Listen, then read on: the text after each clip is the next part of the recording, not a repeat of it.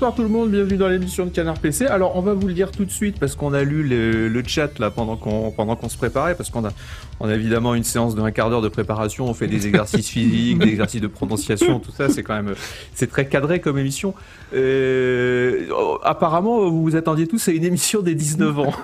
alors je dois vous avouer que c'est pas du tout ce qu'on a préparé. Hein. On a fait une émission euh, complètement normale. On est absolument désolé. Non mais on va vous faire un truc sur les 19 ans. Voilà, on va improviser. Euh, avec moi ce soir, j'ai Isual, j'ai euh, Sebom. C'est deux grands professionnels de l'audiovisuel. Donc je suis absolument certain qu'on va pouvoir euh, on va pouvoir faire des trucs. Euh, je, leur, poserai des questions sur ce qu'ils ont aimé pendant ces, pendant ces 19 ans. Euh, avant de commencer, qu'est-ce qu'il faut qu'on vous dise? Eh bien, bienvenue d'abord. Euh, bienvenue dans cette émission spéciale 19 ans de Canard PC. Ah, moi aussi. Hum, il faut que je vous dise que Canard PC, bien sûr, vous savez, c'est une émission, mais c'est aussi un site web canardpc.com, c'est aussi un magazine. Vous avez le numéro 437 qui va arriver en kiosque dans quelques jours avec Diablo 4 en couverture. Vous avez aussi du hors-série CPC Hardware en kiosque. Vous avez du CPC Hardware normal en kiosque. Et on a peut-être même un hors-série encore, jeu de plateau, qui doit traîner au fin fond euh, des kiosques. Qu'est-ce qu'il faut que je vous dise d'autre? Bah, Que qu'on est en distanciel à cause du déménagement. Oui, oui, oui. oui, oh, bah, C'était déjà le cas euh, il y a deux semaines avec, euh, avec On est toujours en distanciel, malheureusement.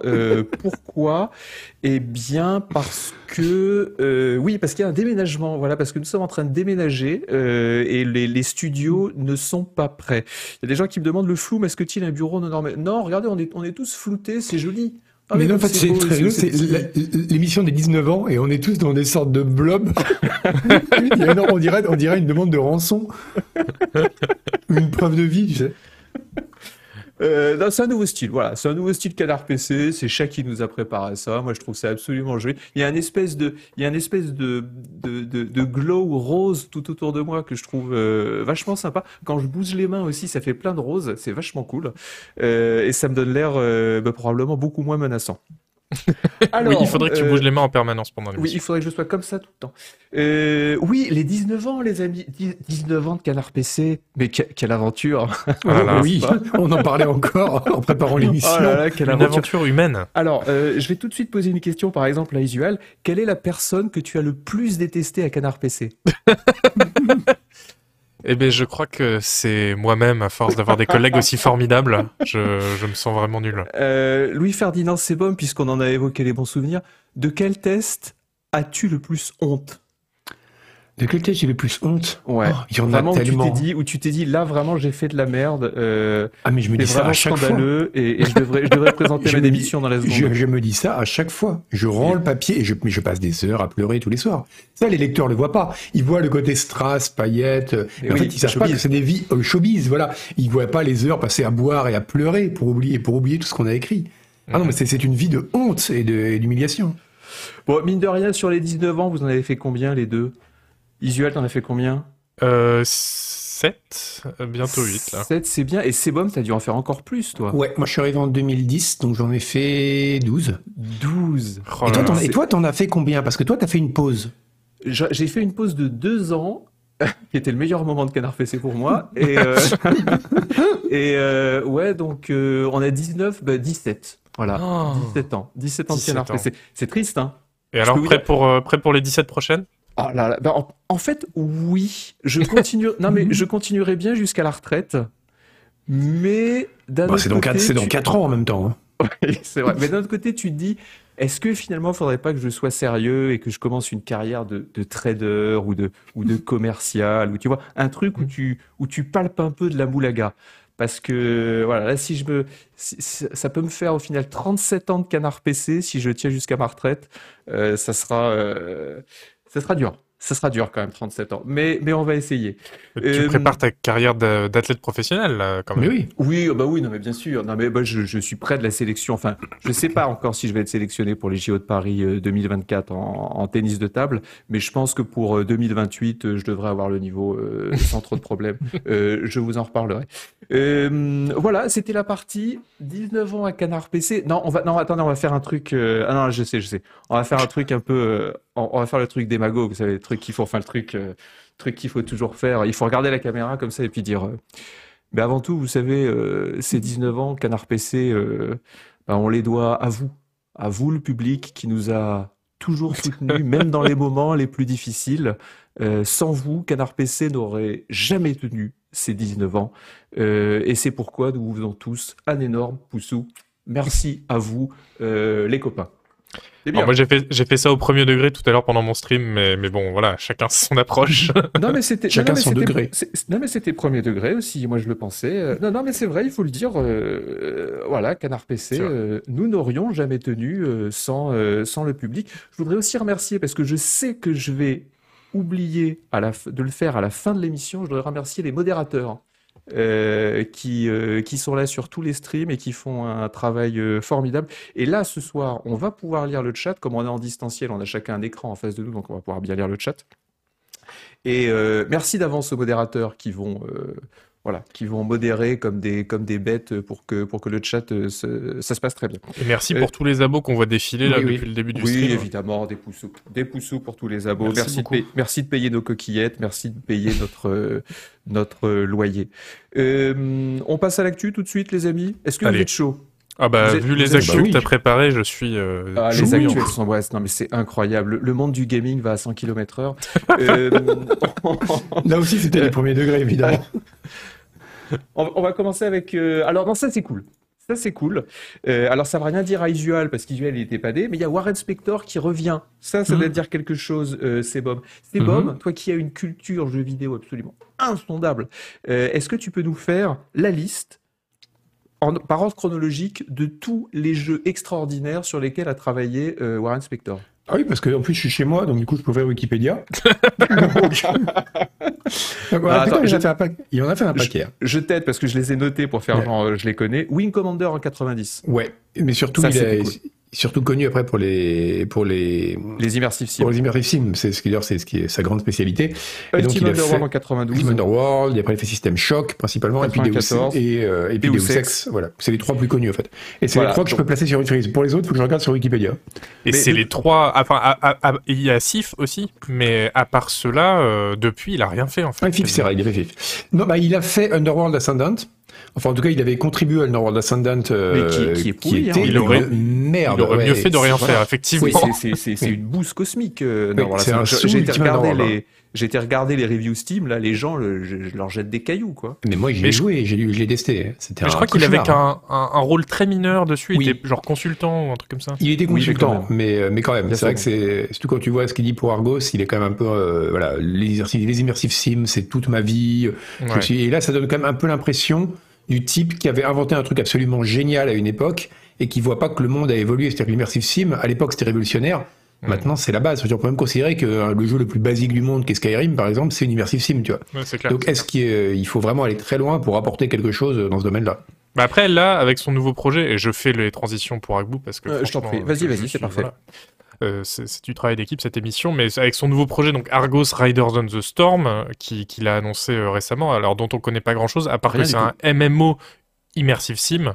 Justement, il a l'air de vouloir apporter quelque chose, justement, renouveler un peu ce genre de l'immersive sim en la rendant multijoueur. Mais bon, je dis ça, moi-même, j'y crois pas, en fait. Franchement, ouais, parce T'as eu, t'as, 8, ans dans le métier maintenant, comme on l'a vu tout à l'heure.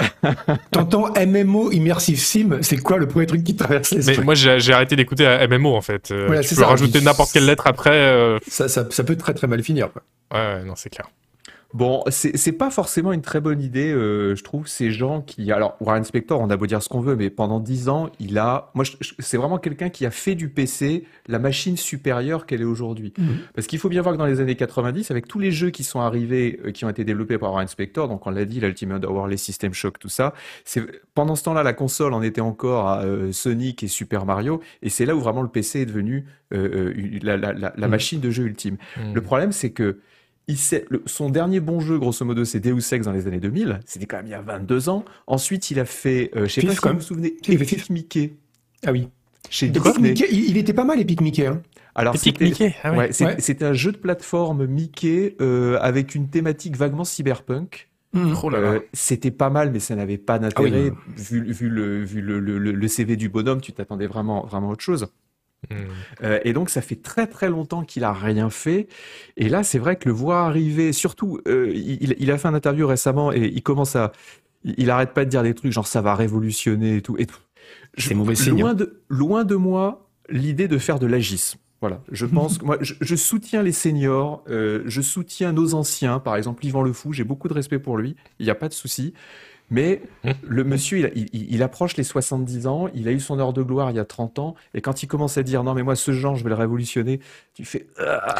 Mais, mais en fait, surtout, à la limite, qu'il revienne, ok, mais qu'il revienne s'il a des vraies idées, des vraies compétences, etc. Là, depuis en 22 ans, mais l'industrie du jeu vidéo qui avance tellement vite en termes d'outils, en termes de techniques, de, normes aussi, enfin, mais laisse tomber à quel point il va être largué. Et euh, surtout, on voit qu'il revient alors qu'il n'a pas d'idée, parce que dire un MMO immersive sim, c'est pas une vraie idée. C'est pas, pardon, c'est pas une vraie idée. Il, vend euh, son nom et son, son expérience, son expérience, son, le fait que les gens rattachent son nom à l'immersive sim, en fait, complètement. Oui, oui, c'est ça. Mais mm. bah, tu prends Ultima Online, par exemple, quelque part, c'était déjà une immersive sim en, MMO, en fait. Donc, euh, il apporte pas, pas grand-chose de neuf, quoi. Après, il y en a quand même un qui a réussi, qui a super bien réussi son coup. Une de ses vieilles gloires, c'est Chris Roberts. Bah ouais, carrément. Oui, oui. Parce que lui, c'est exactement le même profil. Il a fait quelques bons jeux dans les années 90, bah Wing Commander notamment. Hmm. Et puis euh, après, il a plus rien fait et il a quand même réussi à, magouiller un demi-milliard d'euros euh, depuis la poche des pigeons. Mais refermons la parenthèse, ce n'est pas le, débat de ce soir. on le dit pour euh, oui pour euh, pour euh, Star Citizen. donc voilà, Warren Spector revient. Alors il fait ça en plus dans un studio qui s'appelle Other Side Entertainment. C'est des gens à Boston qui ont fait, bah, comme disait Sebum tout à l'heure, le, le Underworld Ascendant qui était vraiment pas terrible. C'était eux qui devaient développer System Shock 3 et finalement mhm. ça s'est terminé en eau de boudin. On sait pas trop pourquoi. Apparemment, il y a eu des problèmes de financement. Ensuite, il y a Tencent qui a arraché la licence et puis maintenant on, on, sait plus où ça en est. C'est quand même encore annoncé, je crois, en pour 2023 System non, non, c'est développé, mais plus par eux. Ah d'accord, mais c'est toujours annoncé en 2023. Ouais, ouais, il est toujours prévu. Il y a eu des vidéos, il y a eu des vidéos là pendant le, le pseudo 3 de cette année là. On les, a, on les avait passées dans une émission et ça n'avait pas l'air, euh, ça, avait pas l'air extraordinaire. Bon, il revient. On lui souhaite euh, plein de bonheur à l'ami Warren, mais euh, ça va quand même être difficile. toute autre ambiance. Là, on va parler, on va parler de Gran Turismo. Dieu sait si on ne parle pas assez de Gran Turismo dans le Canard PC. D'abord, qui est-ce qui a joué parmi vous à Gran Turismo? Parce que c'est vraiment pas notre cam ici. Alors moi j'ai jamais joué de ma vie à un jeu de voiture, donc à partir de ce moment dans l'émission vous êtes tout seul. C'est Bob. Moi j'ai joué à Toka Touring Cars. Euh, en, 1900, en 2001. Ouais, mais tu sais que c'était vachement bien les Toka. Parce Toka, c'était bien. Il y avait les débuts, il y avait les débuts d'un vrai moteur physique et tout. Ben moi, écoutez, j'ai joué au premier Gran Turismo sur la première PlayStation que mon frère avait acheté à l'époque, et ça m'était tombé des mains en euh, en cinq minutes parce que je me souviens, on commençait avec une petite voiture toute poirave, et je me disais mais quel intérêt de commencer avec une Twingo? Moi, je voulais tout de suite un gros bolide, mais apparemment, c'était pas le, thème du jeu. Mais il y avait vraiment des jeux de bagnole qui s'appelaient les Toka. Oui, euh, c'était Touring Cars en fait. Touring Cars, ah, c'est l'abréviation. C'est pas, ah pas taco, quoi. C'est vachement bien, les Toka. Bref, tout ça pour dire... Tout ça pour dire que Grand Tourisme, vous savez que euh, Sony sort, euh, sort tous ses jeux sur, euh, sur PC, comme ce sont tous les, tous les fabricants de consoles à part Nintendo. et là, pour la première fois, on a eu un indice comme quoi Polyphony Digital, donc les développeurs japonais de Grand Turismo, allaient éventuellement envisager un port PC euh, pour, euh, alors peut-être pour le prochain Gran Turismo ou peut-être pour Gran Turismo 7 qui est sorti euh, en, en, mars de, en mars de cette année. ils disent que c'est difficile parce que, et là je, je cite l'interview, ils disent non mais vous savez, Gran Turismo c'est des machines très précisément réglées, donc ça va être difficile de faire ça sur PC parce que, alors ça c'est les Japonais, les Japonais à chaque fois qu'il faut développer sur PC ils, sont complètement perdus. Gran Turismo 7 il tourne très bien sur PS4, il tourne merveilleusement bien sur PS5, je crois qu'il tourne en 4K 60 FPS sans aucun problème. Donc euh, voilà, ils veulent le sortir sur PC. Alors, Isual, je te pose même pas la question parce que je sais que tu t'en euh, c'est bon. Est-ce que ça éveille en toi un petit intérêt Un grand tourisme sur PC en 2024, 2025 Ah non, non, euh, Balek complet aussi. Hein. Team, Balek. En fait, je me demande si à l'époque on n'a pas commencé à faire des jeux de course en circuit fermé comme ça, des, de, de, F1, etc. Parce que aussi il y avait des limitations techniques et que donc les circuits fermés euh, un peu moches comme ça, ça, a arrangé mm. euh, bien de, les simuler. Mais maintenant qu'on arrive à faire des grands mondes ouverts, euh, des Forza Horizon 5, etc., est-ce que oh, justement c'est pas ringardisé ce, ce genre Il y a des gens qui, il y a, des, sports automobiles sur circuit. Oui, il y a, des, aussi des sports automobiles sur circuit. C'est comme si tu disais. Bah, maintenant qu'on peut faire des mondes ouverts, pourquoi on fait des jeux de foot qui se déroulent sur un terrain, tu vois? Mais c'est vrai, je, je, le pense. je suis d'accord avec toi. Les mecs qui couraient après le ballon dans toute la ville, ce serait dix fois mieux. Mais mais bon, on s'éloignerait un peu du sport de base. Il y, a toujours un public, mais le problème c'est que sur PC, on a déjà du e-racing, du Assetto Corsa, on avait même d'abord du Project Cars, mais je crois que maintenant le mm. développeur a fermé. Euh, on a les Forza et les Forza Horizon qui sont vachement bien. Je sais pas si on aurait un grand besoin de un grand besoin de Gran Turismo sur PC, mais hmm. si ça peut faire des ventes en moins pour les PlayStation, moi ça me va. Pas de souci. ce que je trouve dommage avec les jeux de voiture, c'est qu'aujourd'hui, en fait, il y a un truc que j'aimais bien dans les jeux de bagnole, justement à l'époque de Toka, c'est que à l'époque, je jouais déjà surtout à des FPS ou des jeux comme ça, et à l'époque, les personnages étaient moches dans les FPS, ou dans les jeux où on voyait des êtres humains, tu vois. Les visages étaient vachement anguleux, les poly, il n'y avait pas assez de polygones, les textures étaient moches et tout. Mais une bagnole, comme c'était relativement stable, et que t'as pas besoin d'avoir de faire du, d'avoir des shaders de malade pour faire un truc qui ressemble vaguement à de la toule, quand je les regardais, j'étais là, putain, c'est presque photoréaliste.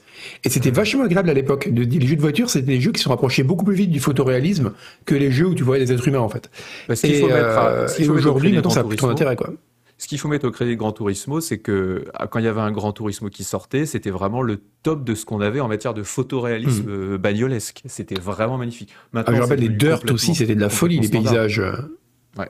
Et, d'ailleurs, vous savez qu'aujourd'hui, il n'y a plus une seule pub de voiture qui est tournée avec une vraie voiture. C'est tout du rendu 3D. Ah ouais? Mais il n'y a ah plus aucune voiture depuis 10 ans. Oh là là, c'est et compagnie. Hein. Quand vous allez dans la rue, les voitures et tout, c'est du rendu 3D. C'est oui, il n'y a plus aucune voiture. Engine 5. Euh, mais Quand je vais dans la rue oui, personne n'a fabriqué une voiture depuis 10 ans, Michel. Pendant le confinement, ils les ont tout enlevés et maintenant, c'est des images de synthèse ah, hologramme. Ça aurait été bien. Et voilà, Grand Turismo, peut-être sur PC, un de ces jours. Euh, bah c'est Noël Malware qui testera ça. Euh, des nouvelles de The Witcher. Vous savez qu'une émission de Canard PC dans laquelle on ne parle pas de CD Projekt, euh, ça n'est simplement pas possible. Et là, ça tombe bien. Euh, alors, The Witcher, qu'est-ce qu'ils ont annoncé? Vous savez qu'ils faisaient un remake de The Witcher. Alors, non, c'est pas une grande news, mais c'est que moi, ça m'énerve. Donc, ils ont dit on fait un remake de The Witcher. Donc, pour moi, remake, c'est tu améliores un peu les mécanismes, tu fais évidemment un gros lifting euh, technologique, mais tu changes pas la structure du jeu. Et là, pour le remake de The Witcher, ils nous annoncent que The Witcher sera euh, un open world, alors que le The Witcher original, c'était un, qui, n'était d'ailleurs pas terrible, hein, mais faut pas le dire, euh, c'était un RPG action à couloir. Mais en fait, je suis en. Parce que tu as fait une news aussi sur euh, Canard PC pour dire euh, à peu près oh, bah, ça. Je... et je... recycle mes news pour l'émission. Bah, bien sûr, mais t'as as bien raison. Mais euh, je suis en complet désaccord avec toi parce que justement, tu as fait une news pour dire quoi? Ils disent que c'est un remake, mais en fait, c'est un open world au lieu d'être linéaire. C'est scandaleux. Tu, changes pas la structure du jeu. Mais pourquoi pas? Ça s'appelle un, un remake. C'est-à-dire, on, le refait. Très bien. Alors moi, je vais faire un remake de FIFA. Euh, ça sera un jeu de water polo, impeccable. Eh bien, pourquoi, pas? Ça peut être passionnant. Euh, non, tu, tu, je sais pas, tu, tu, autre chose, une, une réédition, une, une, une. Euh, et non, justement, parce que c'est le mot le plus fort qu'on a pour dire euh, on refait un jeu sans s'encombrer de la fidélité. Parce que sinon, on fait un remaster ou on fait, bah, comme tu disais, une réédition. Hmm. Euh, reboot, ça aurait été bien, comme un reboot. FX. Voilà, il dit on va rebooter le premier épisode. Ok, très bien. Là, tu peux, tu peux changer. alors non, parce que reboot, c'est encore autre chose. C'est on, on change aussi le lore. Donc c'est-à-dire s'ils rebootent The Witcher, ils, sont obligés de refaire le 1, de changer de lore, et du coup ça veut dire que le 2, le 3 ne sont plus canons et qu'il faut aussi les refaire. Ah, il faut obligatoirement changer le lore. Quand tu fais un reboot, tu dois changer le lore nécessairement Bah ouais, parce que... Non mais tu n'es pas obligé de le changer, mais en tout cas ça veut dire que tu n'es plus euh, encombré par le lore euh, euh, préexistant. Ah. Oui. Là, qu'est-ce qu'ils vont garder? Ils vont garder les dialogues? Ils vont garder le scénario? Non, même pas, même pas. Enfin, le bah, scénario, oui, mais les dialogues. Euh, voilà, ils vont garder le scénario quand même. Alors, on sait que l'open world, ça se déroulera exactement dans le même endroit que le premier The Witcher. Au moins, ils ne nous envoient pas euh, à, l'autre bout du monde. Ça va se dérouler à Vizima, qui est la capitale de Temeria, et euh, ça va se dérouler dans sa banlieue. Voilà. Donc, avant, c'était visitable sous forme de petits niveaux. Là, ça sera. bah, voilà, on pourra, on pourra, y, on pourra s'y déplacer librement. Et du coup, peut-être qu'on pourra faire l'émission dans n'importe quelle ordre. Enfin, non, mais en plus, je comprends pas parce que la, dernière émission, tu disais euh, ils le refont alors que c'était nul. Je, comprends pas l'intérêt. Euh. non, mais, ah, non, s'il vous plaît, Monsieur Dual. Euh, les Français ne veulent pas de ce langage. les Français veulent un langage de vérité. oui, non, mais de toute façon, je, voilà, moi, refaire le premier The Witcher, je trouve que c'est du gâchis. Il n'y a pas besoin de le refaire. Il faut, heureusement, ils vont faire un The Witcher, un The Witcher 4 et ils vont faire un The Witcher 4 qui d'ailleurs va sortir avant ce remake de The Witcher. après. après, oui. Ah, avant. Avant, j'ai lu avant cet après-midi. Ah d'accord, ok. The Witcher, 4, sortira d'abord, ah et ensuite ils font le remake de The Witcher 1. Mais attends, The ah Witcher 4 est prévu pour quand? Parce que c'est pas pour tout de suite. Hein. C'est, c'est, on est, euh, on est très loin encore. Ah oui, on est loin. Euh, ah oui, alors en effet, si c'est juste pour faire un reboot du premier The Witcher, oui. C'est. Euh, bah, surtout, ça, ça interroge parce que peut-être que du coup, The Witcher 4 sera linéaire et qu'ils se disent, on leur en fera un monde ouvert après, comme ça, ça les, ça les changera. Non, Witcher 4 sera pas linéaire, aucune chance. Aucune chance. Moi, je pense que ce sera linéaire et ce sera un, jeu de foot, justement, comme tu disais. ils vont faire de l'open world et euh, ce sont des gens qui n'ont aucun respect pour le sens des mots. Et moi, je suis désolé, mais ça me choque. Voilà. T'annonces pas un remake quand tu changes complètement la structure. Non, mais tu défends la, langue française et, c'est beau. C'est ça, c'est ça. Tu défends le mot remake. L'auteur de remake, le, fameux mot français remake. Euh, encore un changement d'ambiance. Dwarf Fortress. Qui est-ce qui a joué à Dwarf Fortress ici? C'est Bom. Très brièvement, mais euh, j'ai eu le courage de m'y lancer. Isuel Non. Bon, moi j'ai joué un peu. Est-ce que vous allez y jouer? Un peu égal alors 400 qu'il va sortir euh, mardi prochain en version améliorée. Je pense qu'on peut avoir les, vidéos à l'écran. Voilà, c'est annoncé depuis, c'est annoncé depuis très longtemps. Extrêmement attendu. Hein. C'est un des jeux les plus attendus. ça a été un des jeux les plus attendus de cette année. sur quoi? Sur ta timeline Twitter? Non, non, c'est vraiment dans, eh ben dans, dans, la liste des jeux wishlistés sur Steam, dont on parlera un peu plus tard ah, euh, dans l'émission, ça caracolait en tête, je crois que c'était dans le top 5 ou le top 10. Donc il y a vraiment une grosse demande pour, euh, pour euh, Dwarf Fortress. Est-ce que vous allez y jouer Isuel? Ah, tu, vas, tu, vas, tu, vas, le tâter quand même, t'aimes bien. Mais en fait, je, je, je comprends. Oui, oui, oui. Mais en fait, je comprends pas euh, pourquoi il est autant wishlisté, pourquoi il est autant attendu. Je, veux bien comprendre que c'est un super jeu et la version euh, avec des graphismes comme ça a l'air cool. Mais maintenant qu'on a eu Rimworld, euh, Prison Architect, enfin tous ces trucs-là, je comprends pas. Euh, oui, alors c'est pas du les tout le niveau de complexité. C'est pas du tout le même niveau de complexité. Ouais, Fortress, c'est quasiment une simulation physique, quoi. Le truc, c'est de la folie. Ah, oh, plus que Rimworld. Ah Rimworld, est pas mal là-dessus. Euh, mais, euh, le gros avantage de, de Dwarf Fortress, c'est les Z-Order. C'est-à-dire, tu peux hmm. construire sur, tu peux construire une statue sur 15 niveaux.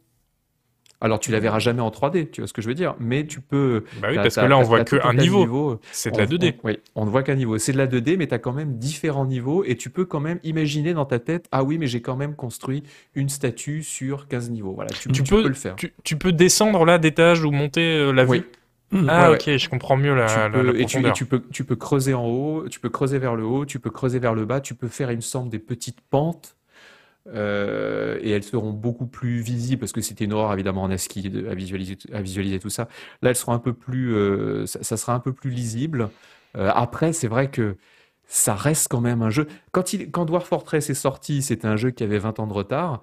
Et 10 ans Dix ans plus tard, sa réédition, c'est un jeu qui a, euh, ouais, qui a 15 ans de retard aussi. Hein. On, voit il ce qu'il a. Il n'avait pas 20 ans de retard. Enfin, graphiquement, à la limite. Mais en termes de mécanique, il n'y a pas eu de jeu équivalent. Oui, graphiquement, oui, bien sûr. C'était un c'était un graphisme C'était extraordinaire.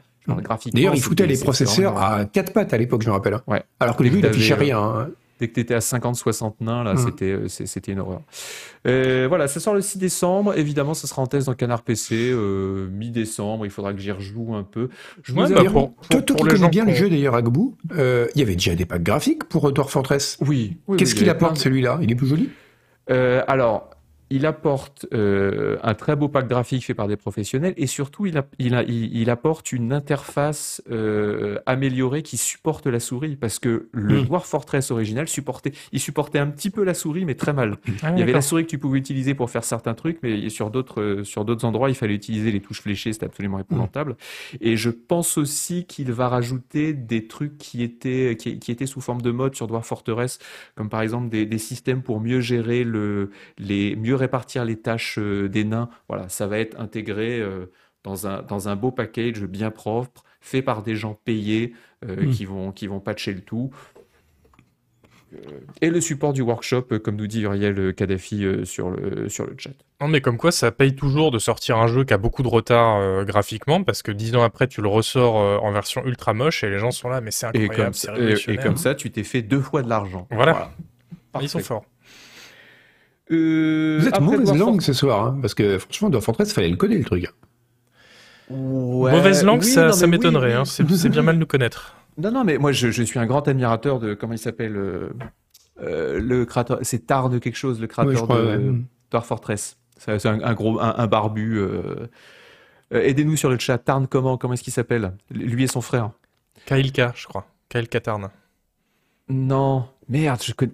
Tarn Adams, voilà, c'est ça. Mm. Tarn Adams, qui est le développeur principal et son frère. Évidemment qu'ils ont fait un travail extraordinaire, que ça a été des, ça a été, Tarn et Caron, il me raconte.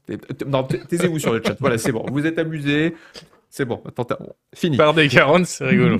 non, ils, ont, ils ont, ils ont vraiment fait un travail extraordinaire, bien sûr. Je suis admiratif. Maintenant, je vous avoue que après avoir connu, comme le disait Isuel, après avoir connu Rimworld, après avoir connu Going Medieval, après avoir connu Clan Folk, qui est sorti il y a quelques mois et qui est génial, euh, même après avoir connu un Stranded Alien Down, qui est euh, l'équivalent 3D d'un euh, Rimworld de Dwarf Fortress, euh, bah, je vous avoue que le test, bon, je vais le faire, hein, je, vais, je vais y passer 20, 30, 40 heures, ça va être cool. Mais c'est vrai qu'il y, y, y a, de l'eau qui est passée euh, dans le moulin depuis, et donc forcément, ça a plus le même. Euh, Dwarf Fortress a plus le, a plus le même intérêt, même si c'est un petit peu plus complexe. Voilà, il y a quand même des. Il a été rattrapé sur, sur dans plein de domaines par ses, par, par d'autres concurrents. Mmh. Euh, The Long Dark. Qui est-ce qui a joué à The Long Dark? Tout le monde a joué à The Long Dark. Oui. Non. Oh. Toujours pas. Mais je sais, il faudrait que je le fasse. Ah, c'est tellement bien. Mm. Alors, je, vais vous avouer quelque chose. The Long Dark, euh, j'ai relancé une partie hier. Je suis mort en 2-3 heures. Je me suis fait, euh, je suis mort de faim. J'ai relancé une partie aujourd'hui et il y a à peu près 40, euh, bon non, on est 8h30, sur le coup de 7 heures, je suis mort à nouveau, donc je suis dans un état de stress, mais pas possible, parce que quand vous mourrez dans, dans, dans The Long Dark et vous savez qu'il faut recommencer, qu'il va falloir aller faire de la pêche, aller tuer des lapins, aller, frotter des cailloux pour faire du feu. Euh, c'est vraiment dur pour le moral, mais ça reste quand même un jeu de survie extraordinaire, très difficile. Et il va avoir une extension. Il va avoir une extension pour son mode survie, euh, qui est son meilleur mode, parce que euh, vous avez aussi un mode narratif dans The Long Dark, alors pour le coup qui n'a aucun intérêt. Le mode survie, c'est le mode bac à sable. Isual, est-ce que tu vas en profiter euh. pour le relancer ou est-ce que c'est derrière toi et tu veux plus retourner dans les... Parce que c'est dur quand même psychologiquement The Long Dark. C'est vraiment... C'est un simulateur de misère. Non, mais on peut dire que je te méprise tout simplement parce que moi The Long Dark, euh, j'ai vraiment euh, pas accroché du tout. Je trouvais ça nul. Oh. Mais mais c'était il y a 6 ans. C'était un jeu Kickstarter à l'époque qui venait de sortir. Bon, c'était pas incroyable. Hein. Maintenant, peut-être que ça a évolué et que c'est génial, mais franchement, ah, à l'époque. Donc j'ai un peu peur que ce soit ton nouveau euh, Hitman Absolution, tu vois. Euh. Non, non, non, Hitman Absolution est, tout aussi bien, bien sûr, il n'y a pas de souci. Non, non, non, non. Euh, La critique est quand même plus généralement favorable à The Long Dark. Ouais, mais chaque fois qu'il était sorti, en effet, c'était Moquette qui l'avait fait à l'époque, je crois.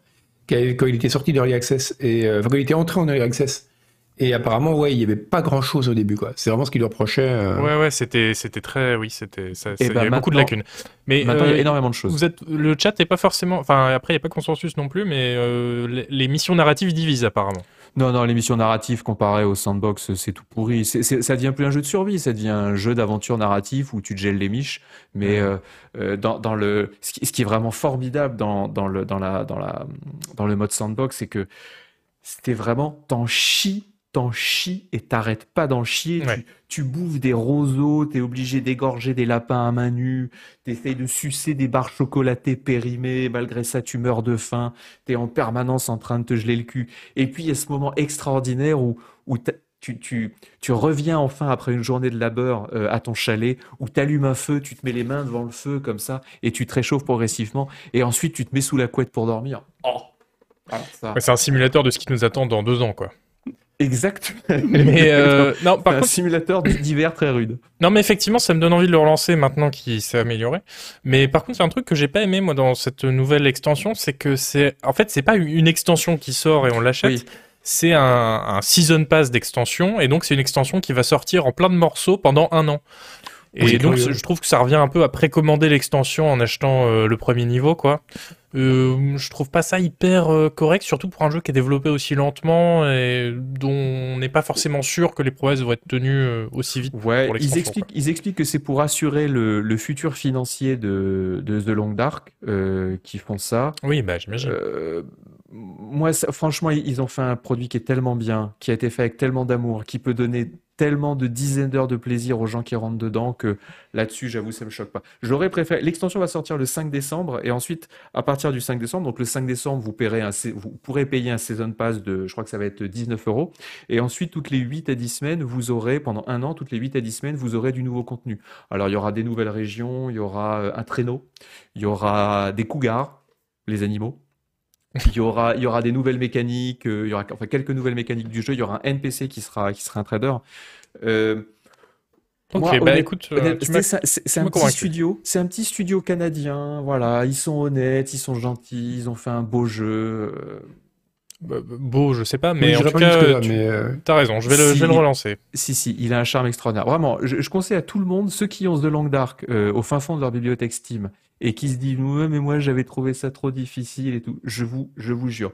Vous le lancez une fois, vous allez mourir au bout de deux heures. Vous le lancez une autre fois, vous allez mourir au bout de 5-6 heures. Vous le lancez une troisième fois, là vous mourrez pas. Et là c'est parti pour 60, 80, 100 heures de survie, mais absolument extraordinaire, euh, avec toujours le, sentiment d'être au bord du gouffre et pourtant de jamais tomber dans le, dans le gouffre. Et il y a un truc qui est bien, c'est que c'est aussi un très bon simulateur de solitude. Et, et c'est reposant. C'est bien dans un jeu vidéo d'être complètement seul, de pas voir un seul NPC, de juste voir de temps en temps un lapin ou un petit, euh, ou un petit loup. Que t'égorges à main nue donc. Euh, oui, que ben, tu as l'animation, hein, tu la connais l'animation de The Long Dark, où, où tu, tu, casses le cou à main nue du lapin. C'est horrible, c'est horrible. Tu l'as jamais vu, tu as le lapin en gros plan, hmm. et tu, le lapin te regarde, et tu lui tords le cou, et de ses petits yeux, avec ses petits yeux et sa petite bouche, il fait clic, comme ça, et il vachement bien. Ah, c'est super, c'est super. Euh, je veux aussi signaler, tant qu'on parle des extensions, qu'il y aura une extension qui est annoncée aujourd'hui pour Rift Breakers. Je ne sais pas si vous y avez, si vous y avez joué. Ouais. C'était le, voilà, c'est une extension qui, qui, va être annoncée pour le premier trimestre 2023 qui s'appelle Into the Dark. Oh. Euh, voilà. Moi, j'y ai pas joué à Rift Breaker parce que j'avais beaucoup de jeux à faire ces temps, euh, à, l'heure où il est sorti, mais c'est un, c'est un peu comme Dyson Sphere Programme, c'est ça? Un plus... Oui, c'est un genre de Factorio très très light euh, où il faut en plus défendre sa base. Euh, Avec du tower defense, on, on, avait parlé dans l'émission. Euh, on va parler maintenant un petit peu de hardware. Alors là, non mais c'est du hardware léger. Hein. je, sais pas quoi dire. Ils, voilà, ils sont allés au bout du clavier. ils sont allés au bout du concept du clavier rétroéclairé. Si on peut avoir la vidéo, chat. C'est euh, Final Mouse, qui est un fabricant de, euh, fabricant euh, de, de périphériques gaming, tout ça.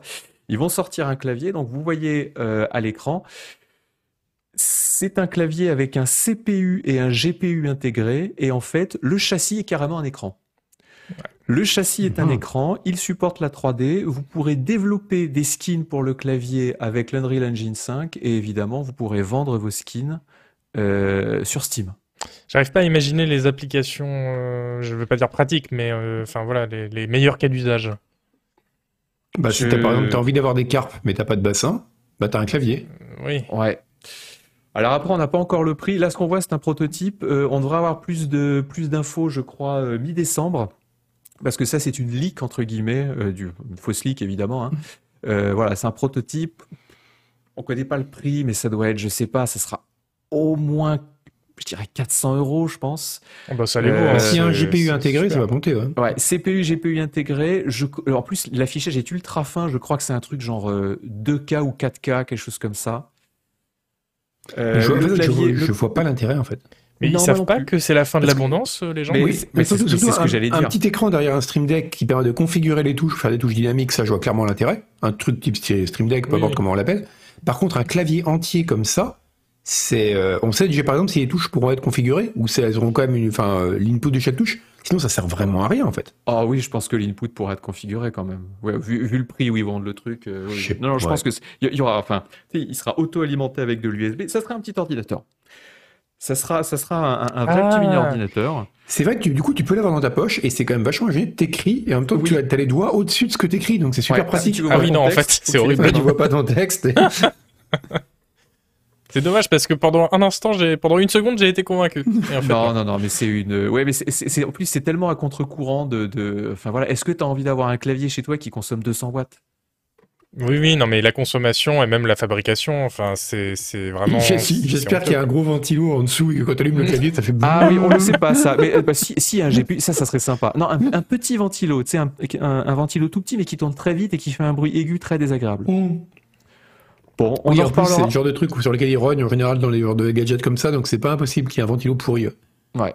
On en reparlera dans une prochaine émission euh, quand on aura les détails là-dessus. Mais alors l'avantage c'est que une fois que ça c'est sorti, après il n'y a plus rien à faire au niveau des claviers. C'est bon. Mais tu te disais déjà ça avant de le voir. Il, y aura forcément encore pire le, clavier est, entièrement rétroéclairé, c'est carrément un moniteur le clavier. Donc tu, mm. voilà, tu peux plus, tu peux plus, tu, peux plus rajouter de LED, tu peux plus rajouter de, voilà, c'est fini, c'est terminé. Donc comme ça, on pourra mettre ça derrière nous et puis essayer de, bah, faire avancer l'humanité sur, sur dans d'autres domaines. Il faudrait que chaque touche soit un écran aussi. Ah, bah, c'était C'était, il y en a un qui est sorti comme ça, ouais, qui était hors de prix. Ouais, le, oh Stream Deck est un petit peu comme ça, où il y avait un russe qui avait sorti, un, un une marque russe qui avait sorti un, un, truc comme ça. Chaque, chaque touche était un petit écran LCD, mais c'était il y a 15 ans, quelque chose comme ça. Alors que le Stream Deck, il y a un seul écran derrière. Là, c'était vraiment un écran pour chaque touche. C'est pour ça qu'il coûtait une fortune, le truc. Ouais. C'était, voilà, Nougat nous dit que c'était l'Optimus. Hmm, c'est ça. C'est à cause de, de, claviers comme ça qu'on va finir dans The Long Dark, justement. Il y a un lien de, de cause à effet quand même. On l'aura mérité. Hein. Parce que, et le pire, c'est que je, regardais sous le tweet qui a, qui a fait la leak, il y a plein de gens qui disaient Mais c'est génial, euh, c'est quoi le prix Je vais me l'acheter. Oh là là là là. Bon, écoute, j'ai passé tellement de temps ces dernières semaines à regarder les réponses au tweet d'Elon Musk oui. que maintenant plus aucune réponse à quoi que ce soit ne peut me surprendre, tu vois.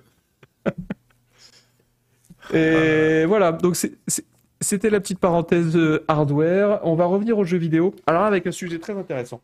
Enfin que moi en tout cas je trouve très intéressant parce que déjà ça touche un jeu que j'aime beaucoup et puis euh, je trouve ça toujours marrant euh, quand ça se quand ça se produit. alors il y a une IA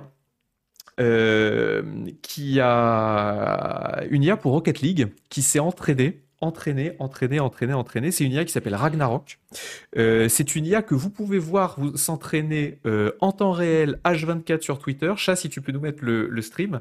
Euh, elle est sur un, elle est sur un, stream Twitch qui s'appelle RL Gym, qui diffuse en permanence.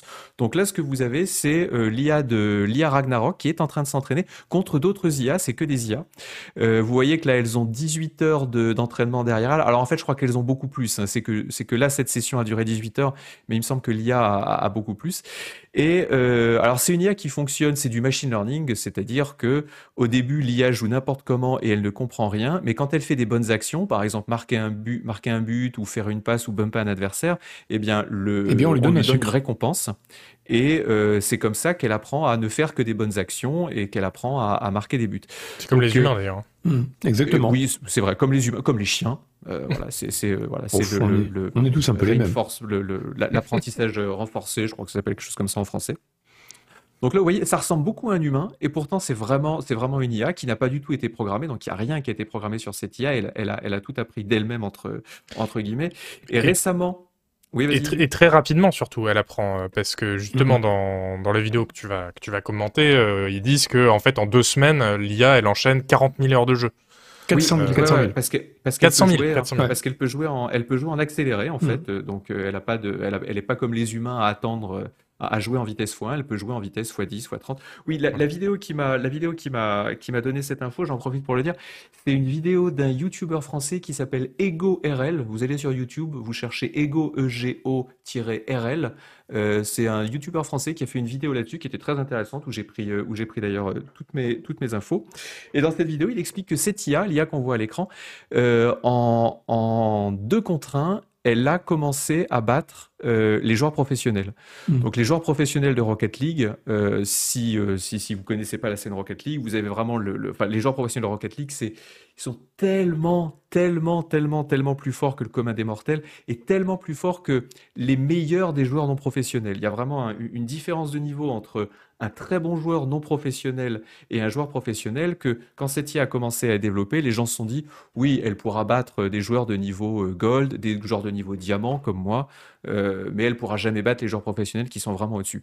Eh bien si, euh, dans la vidéo de RL, on voit Ferry Peak, qui est un champion du monde français de, Rocket League, qui se prend deux grosses branlées, mais vraiment deux belles branlées, alors que c'est quelqu'un qui normalement, vous le mettez contre trois humains qui jouent correctement, il leur met 12-0. ah oui, il se fait atomiser, on dirait que, enfin, on a l'impression qu'il est nul en fait, alors que c'est un des meilleurs joueurs du monde, quoi. Voilà. Mm. Et, c'est assez terrible. Euh, alors, il y a ces progrès extraordinaires qui sont faits en matière, euh, d'intelligence artificielle euh, dans les jeux vidéo. On a vu ce qui s'est passé avec StarCraft, avec tout ça. Et malgré ça, malgré le fait que les chercheurs en, machine learning n'arrêtent pas d'utiliser les jeux vidéo, et ben malgré ça, dans nos jeux vidéo, euh, l'IA reste absolument, euh, enfin l'IA reste quand même très très euh, médiocre. Est-ce que vous avez eu des IA qui vous ont surprise ces temps-ci dans un jeu vidéo visuel Non, franchement, récemment, je, je, dirais pas ça, non. c'est bon Non, la, la, dernière fois que j'ai vraiment été marqué par une IA, où il y a eu ce côté de dire c'est fou qu'une IA fasse ça. je crois que ça remonte euh, vraiment à, enfin, si on est, si on nommait les, tu vois, les trucs style jeu d'échecs, trucs comme ça, ça a été euh, ben, le premier Half-Life, tu vois, où vraiment il y avait eu ce fameux gap avec les Marines dans Half-Life qui a marqué tout le monde. Et c'est un truc après qu'on a retrouvé, parce qu'après ça va être tous les, tous les FPS un peu, ou les jeux d'action, ils font ça maintenant. Ouais, Fear avait pareil, mais c'était de la telle logique de Scadron. Mais une fois qu'il y a eu ça, parce qu'on avait l'habitude des ennemis qui arrivaient par vagues, tu vois, comme dans tous les jeux d'arcade depuis 1980. Comme, des abeilles vers une fleur.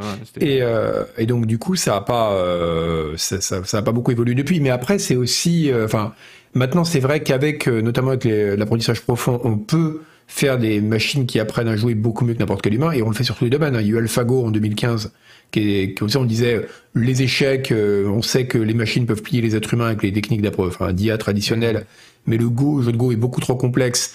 On pourra jamais y arriver de façon algorithmique classique. Et avec euh, l'apprentissage profond, on a eu AlphaGo de, de Google là, et il a il pliait les champions de Go quoi. Et, j'en profite pour conseiller aux gens de regarder le documentaire AlphaGo sur YouTube, qui est un documentaire qui date d'il y a trois ans, qui est vraiment très bien. Et, euh, et pour noter aussi que le le, le, créateur d'AlphaGo, c'est Demis Sassabis, qui est un ancien euh, disciple de Peter Molineux. Voilà, hmm. pour la petite Comme quoi Ouais. Mais c'est vrai que c'est pas un hasard, hein, parce que l'IA est beaucoup utilisée, notamment déjà parce que c'est un, comme ça fait un environnement clos, c'est vachement intéressant pour entraîner une IA, même si au bout d'un moment ça tourne un peu en rond. Mais ça sert aussi pour entraîner, euh, je crois que c'est OpenAI qui utilise StarCraft 2 pour, parce que leur, leur rêve actuel, qui, qui, auquel ils parlent pas sitôt, c'est de créer une IA générale, c'est-à-dire une IA qui serait capable de tout faire. Et, euh, et je utilisent StarCraft 2 pour l'entraîner à la résolution de problèmes justement. Euh, et là, actuellement, il y a une IA pour StarCraft 2 qui, au début, c'était assez amusant, c'est qu'elle a progressé en différentes étapes. Au début, elle trichait un peu, c'est-à-dire qu'il lui donnait une vision un peu plus large de la carte. Et maintenant, elle joue vraiment comme un humain. C'est-à-dire qu'elle a vraiment la, tu sais, StarCraft, la caméra est très proche du sol, donc tu vois qu'une petite partie du terrain. Et elle, elle joue vraiment comme un humain et elle plie n'importe qui. Euh, pareil, il y a des IA de poker aussi maintenant qui sont capables d'étaler n'importe qui tellement elle bluffe de façon imprévisible. C'est. Euh, attends, parce que je, je, vois tout le monde dans le chat qui dit euh, oui, oui, mais de toute façon c'est fait exprès et c'est bien que les IA soient nuls parce que sinon elles vont passer euh, leur temps à nous battre et ce sera pas drôle. mais c'est pas, du tout. Mais non, c'est pas, c'est pas du tout là-dessus que ça se joue en fait. on, vous réfléchissez comme si c'était juste des applications pour des bots de Quake, mais c'est pas ça du tout. en fait, ce qui, est, ce qui compte, c'est aussi de leur donner de la créativité, la capacité de, de, répondre, de réagir à ce que fait le joueur euh, de façon intéressante, à poser un challenge qui est intéressant. Euh, vous regardez, bah, justement, on parlait des... complètement différentes. Bah, oui, mais là, ce qu'on voit dans les vidéos, en l'occurrence, c'est pas une IA qui vise bien euh, la tête. C'est justement, c'est une IA qui est capable d'avoir plein de stratégies différentes. Euh, d'avoir un début de, enfin, comme un début de réflexion sur ce qu'elle fait, etc. Ouais, mais sur des systèmes très fermés. C'est-à-dire qu'en fait, c'est même pas qu'elle a un début de réflexion. Le cas, de, le cas de l'IA poker, elle était vraiment intéressante parce qu'ils ont demandé après coup à des joueurs de poker pro qui s'étaient fait plier et qui n'ont rien compris. Euh, bah, ils ont dit, mais rétrospectivement, comment vous avez fait pour vous faire avoir comme ça, vous faire plumer par l'IA Et ils ont dit, en fait, c'est qu'elle pensait pas du tout comme un humain.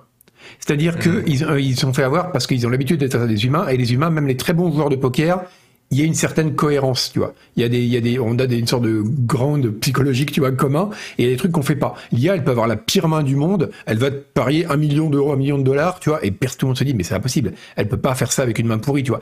Elle est imprévisible, mais elle, comme elle s'est entraînée contre elle-même sur des, pendant des millions d'heures artificiellement, bah, elle a remarqué que ça, ça marchait. Et aucun humain aurait pu faire ça, aucun peut penser à ça. Donc, si tu arrives à avoir une IA, déjà, ça resterait dans un système assez clos, c'est pas vraiment de la créativité. Tu peux avoir des IA qui sont très très bonnes pour battre un humain, mais ce sera toujours un peu le bot de Quake 3 qui vise très bien la tête, tu vois. C'est-à-dire que tu n'auras pas l'impression d'être face à un, humain artificiel. Tu auras l'impression d'être mm. face à une machine qui est très forte, mais qui triche, même si c'est pas le même genre de triche. Bah, je sais pas, parce que là, dans Rocket League, par exemple, on a l'impression, dans la vidéo qu'on voyait, que c'était des humains pour le coup. Oh non, tu, non, tu, tu vois qu'ils jouent un peu bizarrement, qu'ils jouent très proche mm. de la balle, qu'ils s'en écartent pas assez et qui, qui se basent beaucoup sur euh, le fait qu'ils ont des mouvements parfaits parce qu'ils sont capables de bouger parfaitement. Euh, tu te rends compte encore que c'est pas euh, que c'est pas exactement comme des joueurs humains. D'accord, ok. Hmm. Donc ça, si jamais le but c'est de simuler, tu vois, par exemple, de faire, je sais pas, un jeu d'aventure où tu aurais des personnages, euh, ou un jeu de rôle, où tu aurais des personnages qui auraient un comportement pseudo-humain, ça peut être compliqué. Mais après, ça c'est vraiment hmm. que, enfin, pour le moment, c'est entré dans des jeux compétitifs. La question de faire des IA qui auraient une question, enfin, qui seraient capables de créativité, notamment, il y a eu un prototype d'un euh, d'une sorte de GTA avec des, euh, des, des, des PNJ qui ben, en gros qui généraient du texte dynamiquement à partir d'un truc genre GPT-3 et tout et ça c'est hyper prometteur Et je vais écrire dessus dans un prochain canard PC d'ailleurs. Mais c'est pas exactement la même chose. C'est-à-dire que c'est pas de l'entraînement euh, comme ça, euh, enfin comme tu dis par euh, par, euh, par renforcement, tu vois. Où on fait se battre l'IA contre elle-même jusqu'à ce qu'elle devienne très forte dans une tâche. Là, c'est plus euh, réussir à lui faire de la faire partir dans des chemins qui ne seront pas ceux qui ont été prévus à l'origine. C'est un petit peu différent. Mmh. J'ai envie de dire que ça serait temps parce que honnêtement, récemment, je jouais par exemple à Victoria 3. Euh, honnêtement, l'IA de Victoria 3, c'est une IA. Bon, c'est pas désagréable, hein, c'est pas mauvais, ça casse pas le jeu. Hein, mais je pense qu'il n'y a aucun progrès par rapport à l'IA d'un jeu de stratégie d'IA euh, 20 ans. Mm. Je pense qu'entre l'IA de Victoria 3, enfin l'IA des jeux paradoxes actuels et l'IA de Civilisation 2 ou 3, bah, il n'y a pas de différence. Et j'ai l'impression qu'en fait, on, s'y habituait maintenant à ce que les IA soient un petit peu médiocres. Je me souviens qu'il y avait une période dans les années 2000, euh, peut-être début des années 2010, où moi, quand l'IA était mauvaise, je gueulais dans un test. Je disais, oh là là, l'IA est vraiment mauvaise et tout, c'est hmm. triste. Et maintenant, quand il y a une IA mauvaise, je me dis, pas quand il y a une IA mauvaise, quand il y a une IA qui est gentiment médiocre, je me dis, bah voilà, c'est comme ça. C'est le jeu vidéo, de toute façon. Euh, on sait qu'une IA, elle va toujours faire des choses bizarres et qu'on trouvera toujours un moyen d'exploiter ses faiblesses et de la ravager. Alors, il y a, des gens sur le chat. Et puis c'est voulu, hein. je rappelle, il y avait le mec de Stardock euh, dans, pour un, je sais plus quelle galactique civilisation, je sais plus si c'était le 2 ou le 3, qui avait raconté que le, qu'en fait c'était voulu. Que l'idée c'était pas forcément d'avoir une IA qui va battre le joueur, ou une IA qui va donner un challenge le plus dur possible, c'est d'avoir une IA qui gagne et qui perde de façon intéressante. Mais, ça peut être en faisant des erreurs ou en étant imparfaite, tu vois. Oui, mais non, ça justement, elles sont pas capables de le faire. Bah je, trouve que, je trouve mm. que quand les IA perdent, euh, tu vois qu'elles perdent en fait parce qu'elles sont complètement à la ramasse et qu'elles ont mm. qu'elles sont rien compris au jeu et pas parce que elles ont pris une mauvaise décision à un moment ou elles ont fait un mauvais choix stratégique et tout. C'est juste parce qu'elles savent pas jouer au jeu. Je reviens à l'exemple de Victoria 3 qui est le plus proche de, de, ce que j'ai joué. Euh, L'IA, il y a, y, a, y a, des pays qu'elle est incapable de développer. Voilà, mm. ça elle fait n'importe quoi. Alors qu'un joueur humain le prendrait et elle développerait le pays sans problème. Mais je suis, je suis complètement d'accord avec, avec, toi, Agbou, et c'est pour ça que c'est ce que je disais tout à l'heure. L'enjeu, c'est pas de, de l'améliorer à tel point qu'elle nous batte à 100% euh, des fois, parce que c'est pas ça qui nous intéresse. C'est que on voit bien qu'il y a un gap de progression, une marge de progression qui est possible pour que mm. les IA deviennent quand même un peu meilleures euh, dans ce qu'elles font, euh, notamment dans les jeux de stratégie. Effectivement, moi je pensais au RTS, mais les 4X, c'est vrai que c'est un bon exemple. Il faut, mais c'est deux trucs très différents. Même là, même quand tu fais pour du jeu compétitif, c'est-à-dire une IA qui est codée sur les arbres de, de décision, c'est-à-dire une IA classique, par des humains qui vont dire dans telle situation il faut qu'elle fasse ça, etc. C'est une chose. Une IA qui est entraînée comme ça de façon, euh, ben, comme tu comme dit Agbou, hein, on lui donne rien au départ, on la jette dans l'arène et elle va apprendre toute seule en fait. On fait que lui dire ça c'est bien quand on estime qu'elle est partie dans une bonne direction. Euh, c'est très dur de la châtrer en fait. C'est-à-dire de dire, de, de, de, calibrer après cette difficulté pour que ce soit. Euh, ah, on, peut, on peut, ouais, parce qu'on peut se retrouver aussi face à des trucs erratiques. C'est possible de la châtrer, de dire tu vas pas à fond la caisse et on va limiter sa puissance. Mais ça va être compliqué de la couper de façon. Euh, tu vois, tu peux pas dire tiens bah le thermostat va jusqu'à 10, on va le mettre à 7, tu vois. Euh, tu vas dire on va interrompre là et ça veut dire que tu vas trouver une sorte d'état intermédiaire où parfois elle va être brillantissime et elle tu vas rien comprendre et à d'autres moments elle va être con mais plus con que la plus conne des IA écrites par un humain. Donc c'est très très dur à calibrer les IA boîte noire comme ça. C'est extrêmement difficile. Ouais, d'accord. Je crois que la solution en fait, c'est de faire comme de font de plus en plus de développeurs, c'est d'essayer de faire des jeux où en fait t'as pas d'IA à programmer. Ou alors tu as une IA extrêmement simple et comme mmh. ça tu risques pas de, de casser le jeu. Euh, tu, prends, euh, bah, tu prends par exemple un Rimworld. Rimworld, en fait, au niveau IA, euh, les persos que tu contrôles toi-même, c'est des automates c'est vraiment pas difficile, c'est même pas des IA, puisque c'est toi qui leur donnes directement des, ordres, et ensuite elles doivent s'arranger pour effectuer les ordres de manière un peu optimale, mais c'est, on peut à peine parler d'intelligence artificielle. Et puis tu as des petits as des petits persos qui viennent te combattre, mais ça reste des IA extrêmement euh, extrêmement simples. Il n'y a, a, pas de il a pas de grandes décisions stratégiques à prendre, il n'y a pas de grands mmh. arbitrages à faire. Et ce que j'aime bien dans ce genre de jeu, eh ben c'est qu'en fait t'as jamais ton plaisir qui est gâché par mmh. l'IA qui te l'IA qui fait une connerie et tu te dis ah mais là c'est vrai je suis dans un jeu vidéo en fait. Je, hmm. pendant un moment j'ai pensé que j'étais hmm. vraiment dans l'univers machin et en fait je me rends compte maintenant que bah non je suis dans un jeu vidéo avec une IA un peu un peu débile. Hmm, voilà, donc euh, bah, Rocket League, on aura peut-être des bots euh, extraordinaires euh, dans, enfin des bots extraordinaires, des bots imbattables dans dans quelques mois, et Rocket League ira rejoindre l'échec, le Go, probablement le poker aussi, au rang des jeux sur lesquels les ordinateurs nous foutent nous foutent des grosses, des grosses branlées. Bah ça, il n'y en a plus aucun. Hein. le seul jeu sur lequel l'IA ne met pas de branlées, c'est ceux sur lesquels elle n'a pas encore été entraînée. Hein. Mais là, on, a, atteint un stade où... Il n'y en a pas un seul, là? Ah bah, vu que le, le, Go, bridge, le bridge, non, ça doit être facile à faire. Le bridge, je pense, c'est plus facile que le Go. Le, poker, qui, qui, repose beaucoup sur des questions de stratégie et de psychologie, ça a marché aussi. Euh, il y a plus beaucoup de marge. Hein. Euh, Supreme Commander, ça a été fait. Dota 2, ça a été fait. En jeu vidéo, euh, ouais, il y en a eu un. Maintenant, il ne laisse plus beaucoup de marge. Hein. Moi, j'attends qu'une IA me batte à Fallout 2. Hein. Ils n'arrivent pas à Magic the Gathering, disait Ça, c'est marrant parce que Magic the Gathering, il est très facile. Il y avait un Magic the Gathering de. Tu, dis Gathering, toi Gathering, je dis Gathering. Gathering, Gathering de 2006. Même, t'as as dit Gathering.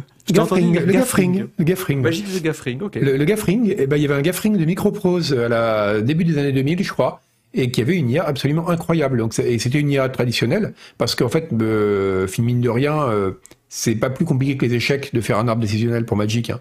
C'est comme tout est très déterministe. Donc c'est, euh, il y a beaucoup d'exceptions, mais les exceptions c'est pas le problème. Le, problème c'est les combinaisons. Donc du coup c'est pas, euh, ça doit pas être très dur de faire du Magic. Je pense pas qu'on pour l'instant, l'IA nous bat dans tous les jeux. L'IA commence à nous battre sur l'art, même si c'est encore discutable parce qu'en fait, elle se sert des trucs qui ont déjà été faits par les humains pour mélanger des. Les humains aussi, mais faut ah pas bah le dire. c'est carrément discutable. Euh, moi, ce qui m'inquiéterait, c'est quand le jour où elle commence à nous battre sur l'écriture, et eh ben là, les pépères. Euh... c'est fini. Hein, parce que je peux vous dire qu'Yvan le fou, il va tout de suite, il en embauchera tout de suite deux trois, qui seront beaucoup plus simples à gérer on a de la marge. Ça il, y a, il, y a, de la marge. Je, j'essaye tous ces trucs-là. Il y a beaucoup de marge. Alors, je serais aujourd'hui, je serais dessinateur, enfin pas artiste vraiment faire des produits de qualité. Et puis euh, là, tu peux vendre le fait que c'est fait par un humain comme valeur ajoutée. Mais je serais illustrateur, genre mec qui fait les petits dessins dans les marges du bouquin de jeux de rôle et tout. Ouais, là, je commencerai à réfléchir à devenir développeur web.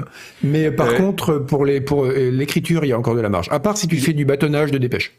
Ouais, et il y a des IA qui sont capables de faire de la synthèse de texte euh, très efficace. Je ouais, la synthèse, c'est très bien. Ouais, je vois des, des, articles qui sont euh, résumés par des IA de temps en temps euh, bah, sur Reddit, et mmh. euh, c'est parfait. Il, il, manque rien. Elle fait de la synthèse, mais elle est, elle est, pas très capable. Elle a toujours ce problème de cohérence. On souffre beaucoup. Ça, ça, ça, ça, marque moins dans les domaines plastiques, mais ça marque beaucoup dans le texte. Et elle n'arrive pas. Elle, quand tu fais générer des documents, enfin des des textes un peu informatif à une IA, elle va te citer des auteurs, elle te dit d'ailleurs comment citer ces auteurs, machin, blablabla, et tu te rends compte que la citation et l'auteur sont complètement inventés en fait. Donc c'est pas ah un article extrêmement fiable quoi. Pour faire de la fiction c'est très bien, mais euh, on peut pas les faire euh, programmer parce que le code c'est très déterminé. Si on peut les faire programmer, on peut les faire programmer. J'ai essayé, j'ai pris GPT-3, je lui ai dit écris-moi un petit programme en JavaScript euh, d'un jeu simple. Il m'a écrit un pierre feuille ciseau complet. J'ai copié-collé le code du pierre feuille ciseau pour voir s'il l'avait piqué sur GitHub ou un truc comme ça. Il n'existe pas. Il n'est pas référencé dans Google. Donc ah il a été ah capable d'écrire un pierre-feuille-ciseau complet en JavaScript. C'est si tu demandes à l'IA de programmer une IA qui elle-même doit programmer une autre IA, et eh ben euh, tu, les laisses tourner et puis voilà, mhm. tu finis, c'est Terminator.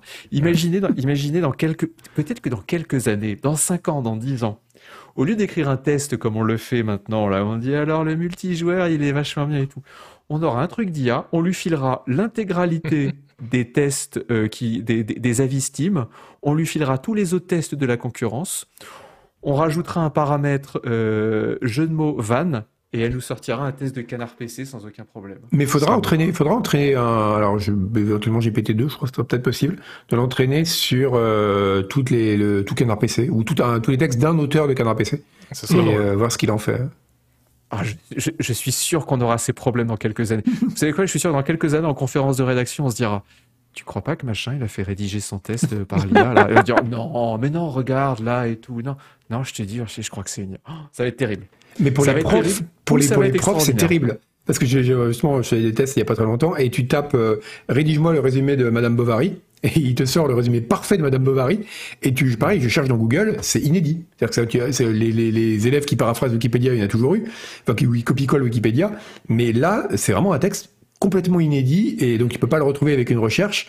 C'est assez chaud. Alors maintenant, ils font des IA qui détectent si un texte a été écrit par une IA. Parce qu'il y a des IAismes qu'un humain peut pas repérer, mais une machine peut le faire. Enfin, c'est ouf, quoi. C'est ouf. Ouais. Eh bien, euh, vivement tout ça dans, dans, quelques années, vivement que ça se. Vivement que pas, ça soit... pas dans quelques années. qu'on en profite, parce que pour l'instant, on n'en profite pas encore. Mais tu sais que je suis en train de faire un très gros dossier là-dessus pour le canard PC de janvier. Oui, mais est-ce que tu le fais écrire par une IA En partie, ouais. On le test depuis un bout de temps. Ce serait bien. Je vous dirai jamais quel pourcentage. Euh, en vitesse avant la pause, on va évoquer. Ou on fait la pause d'abord? Qu'est-ce que vous voulez qu'on fasse? Attendez, je regarde. Ouais, on va faire la pause d'abord. Vous savez quoi? On va faire la pause d'abord. Après la pause, on se retrouve. On va parler de euh, nos jeux du moment. Il y aura Evil West Cosmotier et Stardew Valley modé. On aura un petit quiz. On va parler de nos jeux les plus attendus 2023 et on parlera aussi des jeux attendus les plus inattendus de 2023. Euh, vous allez voir, il y, a des, il y a des trucs très bizarres et qui sont pourtant euh, très attendus. On se retrouve dans quelque chose comme 3 minutes. Euh, nous avez pas. De retour pour l'émission des 19 ans de Canard PC. Canard PC à 19 ans, vous rendez-vous compte Isual. Incroyable. Quelle a été ta plus belle rencontre à Canard PC La plus belle rencontre Ouais. Mais c'est toi, Agbo, évidemment. Ah, mais tu sais quoi? J'allais dire que c'était toi aussi ma plus belle rencontre. Oh. Parce que Ah bah, je vais vous tu m'as permis de. Tu, tu, tu m'as tu, tu m'as donné accès euh, à, à, ce, à cette frange jeune de la population que je ne connaissais pas du tout. C'est vrai. c'est Et, vrai. euh, et là, voilà, j'ai j'ai l'impression d'être un peu plus, un peu plus au courant de ce qui se passe euh, dans les, dans les jeunes générations. C'est Bom. C'est quoi, toi, ta plus belle rencontre? Ah, mais ça a été toi aussi, Agbou. Ah, mais, et moi, moi, moi aussi, c'est toi, parce que en fait, tu m'as donné accès à, cette, à, cette, à cet espace intellectuel que je ne connaissais pas. C'est les, les gens, les, les, les intellectuels germano-pratins, les littéraires, les gens qui ont fait Cagne, Hippocagne, Surcagne et Polycagne. Et euh, vraiment, ça a été un, ça a été un plaisir de travailler avec vous deux euh, toutes ces années. C'est vrai Oh là qu'Isuel, là. c'était une très belle rencontre. Je rappelle quand il est arrivé dans la rédac et qu'il nous a appris l'expression en PLS. Et on était là, Ah, c'est mais lui qui nous a appris mais ça oui, on était là, mais que dis-tu, Isuel Quelle est cette expression Et il y a PLS. Et on était là, mais c'est, mais c'est brillant, quelle créativité, c'est jeune. Il nous a appris, cette il nous a appris. Qu'est-ce qu'il nous a appris Il nous a appris euh, le dawa aussi. Il nous a appris, là, Bien sûr. Ouais. une expression la de jeune. moulaga, euh, la il a- moulaga. Il, Le arrête pas sang. de dire. En, ouais, le en sang. il arrête, il arrête pas de dire c'est Gucci. C'est Gucci. Ah, la dernière fois, je l'entendais dire, ouais, le, le véganisme, c'est Gucci. hein. Il arrête vrai, pas de dire ça. Complètement. Euh, nos jeux, nos jeux du moment. Oui, nos jeux du moment. Alors, on va Ouais. commencer avec, tu avec Sebom. Sebom, quel Ouais. est ton game of the moment? Mon jeu du moment, alors ça, bah, étonnamment, le jeu que- sur lequel j'ai passé plus de temps dernièrement, euh, ça a été, bah, d'ailleurs je l'ai fait, j'en ai, j'en ai fait un stream, ça a été Evil West, qui a été une assez bonne surprise. Alors encore une fois, c'est pas le jeu du siècle, mais j'ai été très surpris de voir euh, que bah, donc ça a été fait par euh, Flying Wild Hog, qui est les mecs qui ont fait notamment euh, Shadow Warrior, qui était pas quand même, enfin j'ai jamais été particulièrement fan, c'est juste efficace quoi. Mais mais c'est vrai qu'il est très très bien. Ils ont réussi à créer vraiment un univers qui est assez prenant. C'est-à-dire qu'un truc qui m'a marqué dans ce jeu, alors que c'est un beat'em all relativement simple, euh, truc des cow-boys avec des, des, des morts vivants, enfin c'est banal, mais je me suis, ah, dès que je voyais le truc en plus c'est linéaire, rien d'incroyable, mais je m'arrêtais pour lire le lore. Et je me suis dit, mais ça fait combien de temps que dans un jeu d'action bébête comme ça, euh, double A, tu vois, euh, je me suis pas arrêté pour lire le lore. En général, dès que j'ouvre les documents, je les ferme, quoi. Et, euh, et vraiment, c'était, ils ont vraiment réussi à créer un univers, et notamment dans un studio qui n'était pas franchement réputé pour la qualité de son écriture jusque-là. Euh, c'était vraiment, vraiment très réussi, je trouve.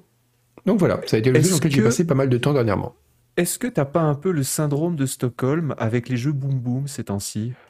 Non, pas trop. Comme, comme pas, ils te retiennent en otage, tu, tu te mets à finalement les apprécier, leur trouver des qualités. Parce que je, je, je, je vois Evil West et je me dis, mais ça, ça correspond pas à la personnalité du Sebum que je connais. mais à, ce, à, à ce gars qui rentre chez lui, qui se sert un petit verre de cognac, qui met du Brahms sur son gramophone et qui, et qui relit euh, euh, un exemplaire euh, pris au hasard dans son étagère La Pléiade. Ah, mais je joue qu'à des jeux boom boom quasiment. Mais oui, mais c'est Les ça. jeux de mais- gestion, ça m'ennuie. Ça m'ennuie profondément. Bon. C'est C'est vrai que c'est euh, bizarre. Hein. Mais oui, ça correspond pas Non, à sa personnalité. non, alors justement, alors s'il faut intellectualiser les choses pour être conforme à, ce- à ces caricatures, il y a un texte d'Umberto Eco dans lequel il dit Ah. qu'il était- voilà. était, il est horrifié à l'idée quand il voit un gamin qui joue à des Lego, ça l'horrifie parce qu'il voit vraiment le, le, côté, euh, tu vois, il dit que ça va être un petit euh, bureau, un petit bureaucrate, tu vois. Alors que quand il qui va vraiment aligner des petits machins, les mettre dans l'ordre, alors que quand il voit un gamin faire, c'était à l'époque où il y avait une sorte de panique morale en Italie sur les, les jeux d'enfants violents, c'était bien avant les jeux vidéo, comme quoi il y a rien de neuf. Et quand il voit un enfant qui joue avec des pistolets en faisant pam pam boum boum pour jouer au cowboy, il dit, bah quelque part, là il y a vraiment un imaginaire, il se transpose dans un autre univers. Et, euh, et je pense que c'est vrai, on sous-estime les qualités des jeux boom boom par rapport aux jeux qu'on voit comme plus intello ou plus intelligents. D'accord. Ah ouais. Merci d'avoir cité Umberto Eco euh, dans cette émission. Euh, ça, vous ne l'avez pas chez Zerator. Voilà, je le signale au passage. Ça n'arrive pas chez Zerator. Euh, Isual, toi, ton jeu du moment, pareil. Ton jeu du moment, c'est Atomic Heart. C'est quand même un peu. Euh, non, c'est pardon, c'est. Euh, excuse-moi, je me suis trompé de colonne. Ah si, bah, alors, alors ça, pour le coup, ça te, ça te, correspond très bien. C'est ah Stardew Valley modé. Ouais, oui, bah, je, je l'ai même euh, streamé tout à l'heure. Bah, en fait, euh, je me suis rendu compte qu'il y avait plein de modes qui existaient pour Stardew Valley. Parce que, je, en fait, j'étais dans cet entre-deux où j'avais envie d'y jouer, mais en même temps, je savais que le contenu allait être toujours le même et que j'allais être dégoûté au bout de 10 minutes. J'imagine que vous savez très bien, euh, vous connaissez très bien ce, ce feeling. et du coup, je me suis dit, mais pour y rejouer plus tôt, je peux aussi changer le jeu. Et comme ça, j'aurais moins l'impression de l'avoir fait récemment. Et donc, euh, je l'ai modé. Alors, ce qu'on voit à l'écran, du coup, c'est pas du tout le, la, version modée, c'est la version euh, classique. Oui, oui, j'ai pris une vidéo standard. Euh, oui, bah oui. Pour rappeler aux gens ce que c'était. Bien sûr. Euh, et euh, du coup, j'ai fait un article dans Canard PC où j'explique comment euh, modder Stardew Valley avec 30 modes qui vont vraiment complètement changer le jeu et même le transformer en, bah, en Stardew Valley 2 en fait, quasiment. Donc il y a trois types de modes. Il y a des modes de contenu, donc ça, il y en a pas beaucoup parce qu'il y a un énorme mode qui s'appelle Stardew Valley Expanded qui rajoute plein de lieux, de personnages, de quêtes, d'événements, de dialogues, machin, machin. Euh, donc ça, pour le contenu, on est bien. Bon, j'ai aussi rajouté un tracteur parce que c'est rigolo. Et puis il y a des modes aussi de qualité de vie, et c'est vrai que Stardew Valley, on oublie que niveau, niveau euh, ergonomie, niveau confort de jeu, c'est pas incroyable. Ouais, c'est brut de décoffrage. Voilà, faut tout le temps aller sur le wiki, euh, faut trier, enfin pour ranger nos objets dans les coffres, c'est un cauchemar, etc. Et là, du coup, il y a des modes qui permettent de vraiment rendre tout ça très facile, euh, en rajoutant un wiki intégré au jeu, par exemple. Euh, mais il y a, y a, plein d'autres fonctionnalités. Et puis, en troisième type de mode, il y a tout ce qui est graphisme. Alors là, c'est dommage du coup qu'on n'ait pas le, on a le avant, mais on n'a pas le après. Alors c'est quoi les euh, changements? C'est il, change le thème ou il change au niveau technique? Est-ce que c'est amélioré? Alors non, c'est il change les, le skin du jeu en fait. D'accord. Donc en fait, il y a plusieurs trucs. Il, il change à la fois les, les assets, ils changent les arbres, ils changent le feuillage, ils changent les bâtiments, l'architecture, etc. Mais ça, mais ça euh, reste dans la même, euh, ça reste dans la même ambiance entre guillemets, c'est-à-dire une, vallée japonaise euh, ah oui, oui, bien sûr. mignonne. Oui, oui, oui, complètement. Mais, mais à côté de ces changements d'assets, il y a aussi des modes qu'on appelle des recolors qui changent bah, l'esthétique du jeu, j'ai envie de dire, le, voilà, le, le, le style en, en, changeant les couleurs en fait, tout simplement. Euh, pour avoir des trucs un peu moins euh, flashy que le jeu de base qui est quand même euh, vachement agressif pour les yeux au final. un mode réaliste, un mode RTX. C'est ça. Ah bah voilà, merci, merci Monsieur Chat qui nous montre bah, mon stream de cet après-midi. Oh, c'est beau. ah oui, c'est différent. C'est la hein. Vous voyez. Voilà. C'est moins joyeux. À la fois, on a des, de la végétation qui a changé, mais on a aussi des couleurs qui sont différentes. Les intérieurs ont été changés également, l'interface, etc. Et voilà. Donc, on installe 30 modes, ça prend un quart d'heure max et ils sont tous compatibles. Ils sont tous compatibles aussi avec le mode qui rajoute plein de contenu. C'est-à-dire qu'ils changent aussi les bâtiments, les nouveaux bâtiments qui ont été rajoutés, etc. Et du coup, on est reparti pour, euh, bah, pour 200 heures sur, sur Stardew Valley. Quoi. Attends, juste un truc, t'avais appelé ton personnage John Mod Oui, euh, oui, bah écoute, voilà. Quelle inspiration. les, les, c'est tout par le workshop, l'installation? Non, c'est par le Nexus Mods. Mais euh, ah, c'est très facile.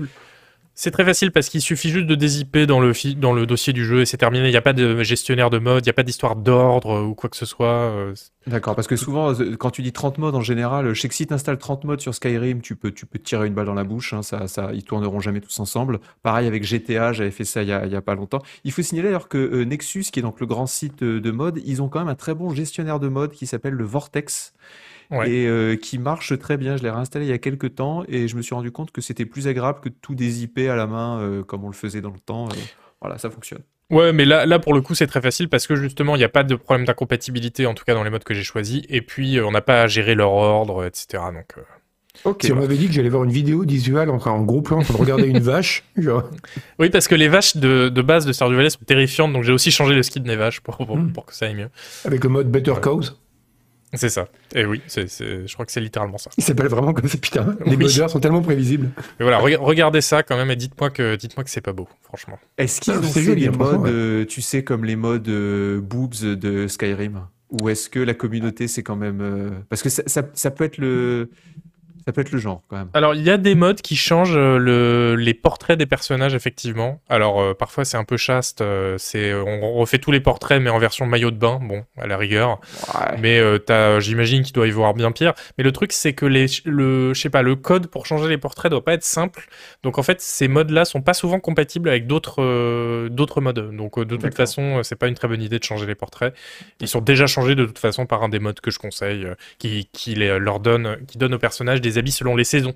Parce que sinon, les personnages sont toujours les mêmes euh, bah en hiver et en été. Et là, voilà, ils ont des petits cache-oreilles en, hiver. Euh, c'est très mignon. Ok. donc Stardew Valley modé, et vous avez un article dans Canard PC qui doit être sur le site web maintenant. Absolument, c'est sorti pour Avoir, pour avoir tous les, pour avoir la liste des modes validée par Zuzul Modder. Et toi, quel est ton jeu du moment?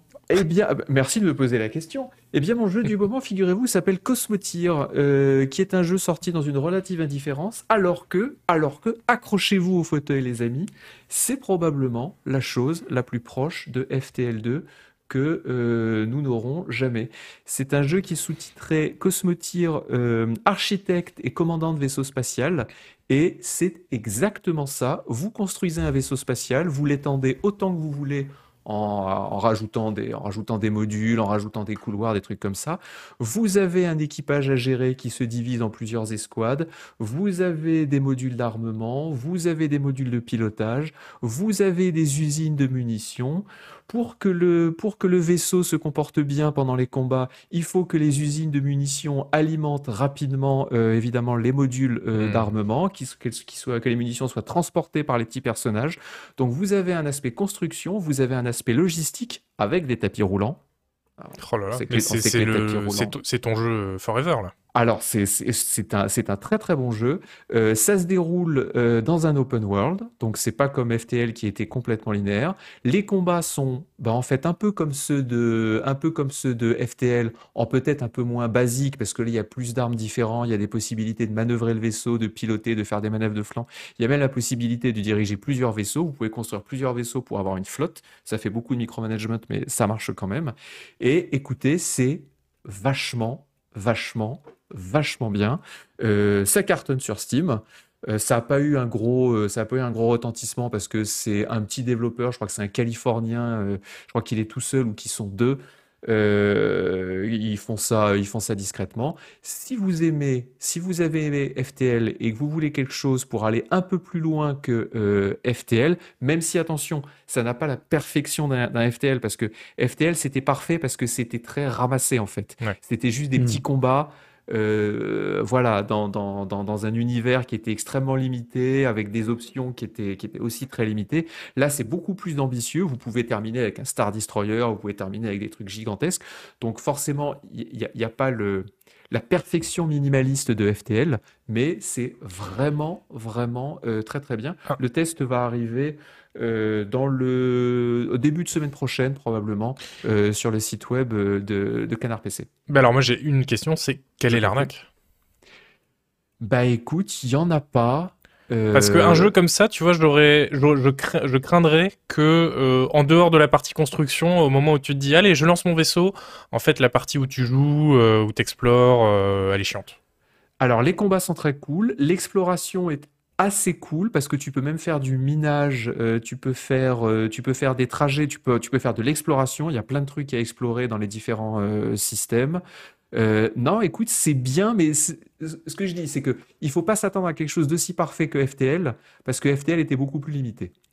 Et là, comme euh, parfois tu vas dire, la micro, le, micromanagement des, des, de l'équipage est un peu, un peu chiant, euh, les combats, je comprends pas pourquoi là je perds, euh, ici j'ai trop d'argent alors que j'ai pas assez d'équipiers, du coup je peux pas développer mon vaisseau. Voilà, il y a ce hmm. genre de petit déséquilibre entre guillemets, mais c'est vraiment vachement bien. J'ai dû me forcer à arrêter d'y jouer pour préparer l'émission parce qu'il y a un moment vraiment j'y jouais je faisais 4 heures de jeu le matin, 4 heures de jeu l'après-midi, 2 heures de jeu, heures de jeu le, soir. On s'attache énormément à son petit vaisseau en plus. On s'attache aussi à, à, son, à son petit équipage, même s'ils n'arrêtent pas de, mourir euh, à chaque combat. Hmm.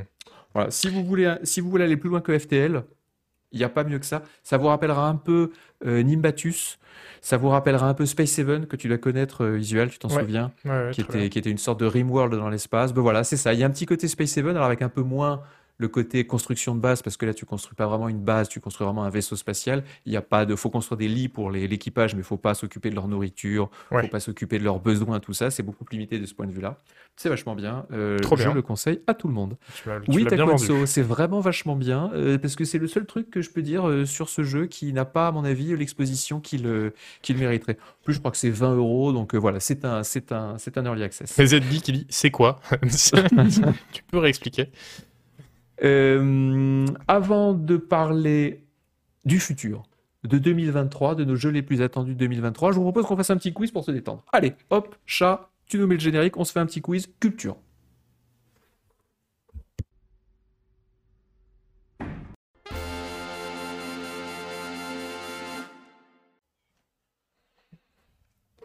Oui, il y a du coop, euh, Mouten Academic, il y a du coop dans, euh, dans. Alors, euh, le quiz, euh, comme d'habitude, j'ai pris les news et puis je vous fais des questions de culture générale d'après ces news. Comme ça, ça permet de se rendre compte que... D'après ces news Il n'y a, pas de souci. D'après ces news, oui, c'est des questions sur les meilleures émissions de ces news. Ça existe encore, ces news? Oui, oui. oui ça n'a pas été renommé, non? Non, non c'était iTélé avant. Ah oui, iTélé et maintenant CNews. Mmh. Euh, on, les embrasse, hein, les journalistes, nos, collègues de nos collègues de. Alors, euh, chat, euh, bah, tu peux lancer la première question. Chat, alors vous savez que pour participer, vous mettez votre souris sur la vidéo. À droite, vous avez un petit icône qui apparaît QuizKit. Vous cliquez dessus, vous rentrez votre pseudonyme. Comme ça, on pourra vous citer si jamais vous finissez dans le dans les premiers. Steam, première question. Steam vient de péter son record avec 31, c'est pas prêt? Vas-y, chat. Il n'y a pas de souci, on a tout notre temps, on est tranquille, voilà, on est bien, on a la fraîche. C'est quoi le euh, thème euh, du quiz, pardon? J'ai pas. Il n'y a pas de thème. Le thème, c'est la culture ah. générale. Ah, d'accord. Non, mais, ah c'est vrai que c'est un, niveau d'abandon qu'on n'avait pas encore atteint. C'est un niveau au-dessus, là. Non, non, alors s'il vous plaît, s'il vous plaît. vous, allez voir qu'à chaque fois, c'est relié à une actu du jeu vidéo. Ah. C'est toute l'astuce. Ah. C'est-à-dire, je vais pas vous dire. Euh, pardon, chat? Ah, Chat me dit qu'il n'a aucun quiz en QuizKit. Est-ce que tu as rentré tes quiz dans QuizKit ah, Est-ce que ce quiz existe seulement dans QuizKit euh, Je vais regarder. je suis sûr que je... Si, si, je suis sûr que je l'ai rentré. Euh, je l'ai rentré, euh, je l'ai rentré hier midi. Euh, Eh bien, écoutez, c'est pas grave. Bah, sinon, on fait le jeu, juste pour nous, hein, c'est pas grave. Oui, voilà, on fait hop, tu prends un bloc-notes et tu mets les. On va, on, va regarder ça. Ah, ça nous est jamais arrivé, ça, euh, d'avoir le quiz qui disparaît dans QuizKit. Euh, extension. Hop, hop, hop, hop, hop. Moi, je pense que tu as, rêvé que tu avais rentré le quiz et que tu as juste trop joué à Cosmotia. Euh, ah, bah, cela dit, j'ai beaucoup joué. Mais. hop, hop. On va voir. Attention. les emojis pipo, là, on les voit. Hein. Euh, create edit quiz. Ouais, non, effectivement, il y est pas. Je suis sûr que je l'ai rentré. C'est pas grave. T'as pas sauvegardé euh, peut-être j'ai, si, si, j'ai, non, bah, j'ai l'habitude quand même. Non, non, c'est, je suis sûr que tout, tout était bien rentré. Euh, je sais pas ce qui s'est passé. C'est pas grave, c'est pas grave. Euh, on va, alors on va faire. Ouais, on va dire que eh, c'est la. Vous savez quoi? C'est la faute de de tous ces ingénieurs software là, qui, qui touchent des salaires mirobolants pour nous faire des hmm. produits bourrés de bugs. Euh, non, on va faire, eh ben, on va faire le quiz. C'est Bom contre, très bien. Contre, bien, euh, mais oui, contre euh, Zuzu. alors, où est mon quiz? Je suis perdu avec tout ça. Il est là.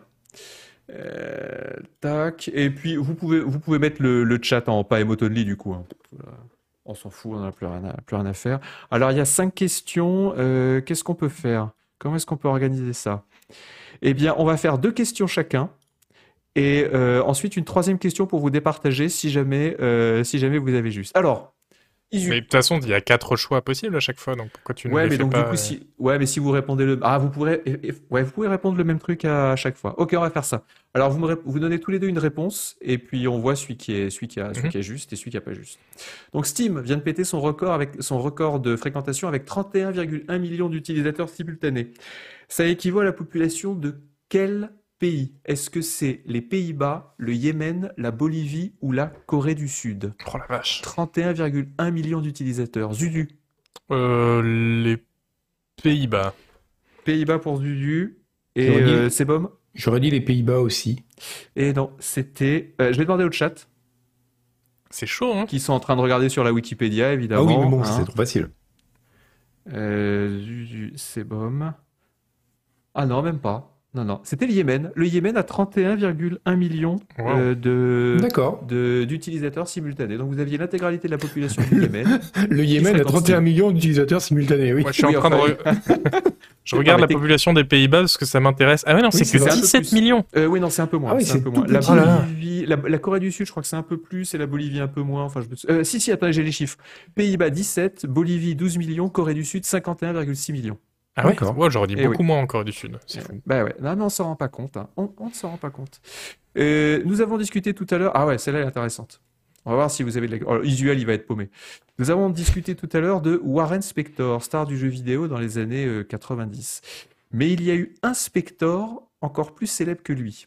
Ce pense aussi. catcheur à la WWE et meurtrier. Il était coach des Chicago Bulls et meurtrier. Il était producteur des Beatles et meurtrier. Ou il était gourou de secte et meurtrier. Ah bah oui, facile.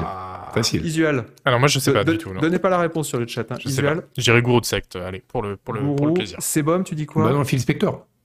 Ouais, effectivement. Et il était Donc, quoi, euh, Phil Spector bah, il était euh, manager des Beatles et meurtrier. Ah Il ouais, pro- Et Je crois- je crois était producteur, pardon, producteur, producteur, pardon. Ouais, ça a été Et un des euh, producteurs c'est lui qui a fait Beatles. It est- Be, euh, qui a saccagé Ouais. l'album, d'ailleurs, ils se sont engueulés.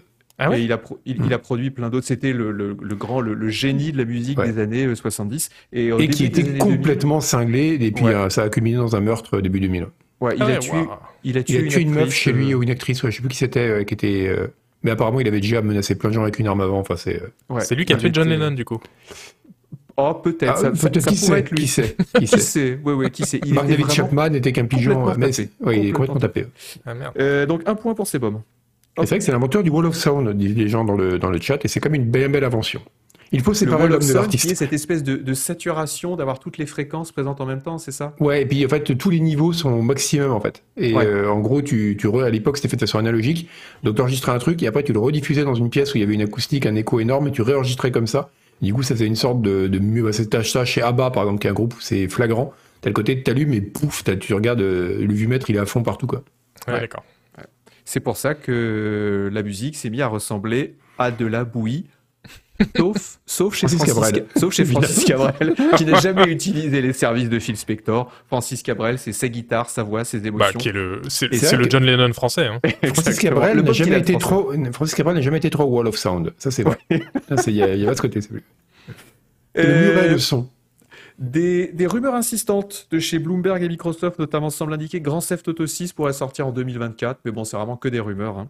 Euh, quel autre événement surprenant est prévu pour 2024 Est-ce que ça sera une élection présidentielle en Russie, le mondial de football en Corée du Nord, une éclipse totale de soleil le 4 mars, visible notamment à Montargis, ou la sortie d'un nouvel album de Nirvana, évidemment euh, posthume?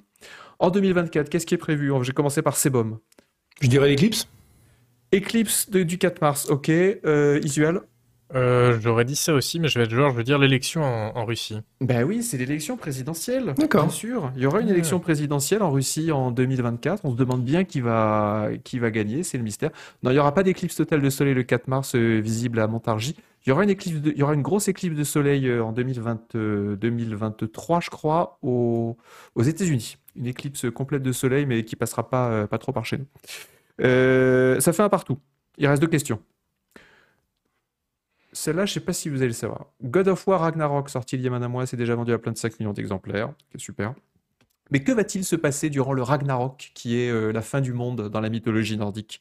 Est-ce que ça sera une grande bataille entre Thor et Iron Man, le rachat d'IKEA par Conforama, un hiver sans soleil qui durera 3 ans, ou des rennes géants qui dévoreront les derniers vikings? Isuel. Euh, je vais dire euh, les rennes géants qui dévoreront les anciens vikings. Les rennes géants, c'est bon Je dirais l'hiver sans fin, enfin l'hiver de 3 Ouais, ans. c'est ça. C'est ça. C'était l'hiver sans fin. Bah, c'est très décevant, du coup.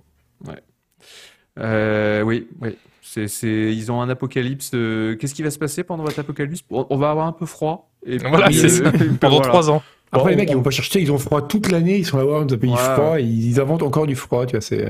On met le chauffage. Hein, ouais mais il n'y avait pas une histoire de serpent géant qui faisait avaler le monde Mais oui, c'est ça que je pense. Ah, oui, il y avait ça dans Ragnarok. Je, ne suis pas rentré au fin fond du Ragnarokisme. parce que tu vois, je sais pas, moi, il se passe en fin d'année un hiver un peu froid et il y a un serpent géant. C'est le serpent géant que je retiens, tu vois, pas l'hiver un peu froid.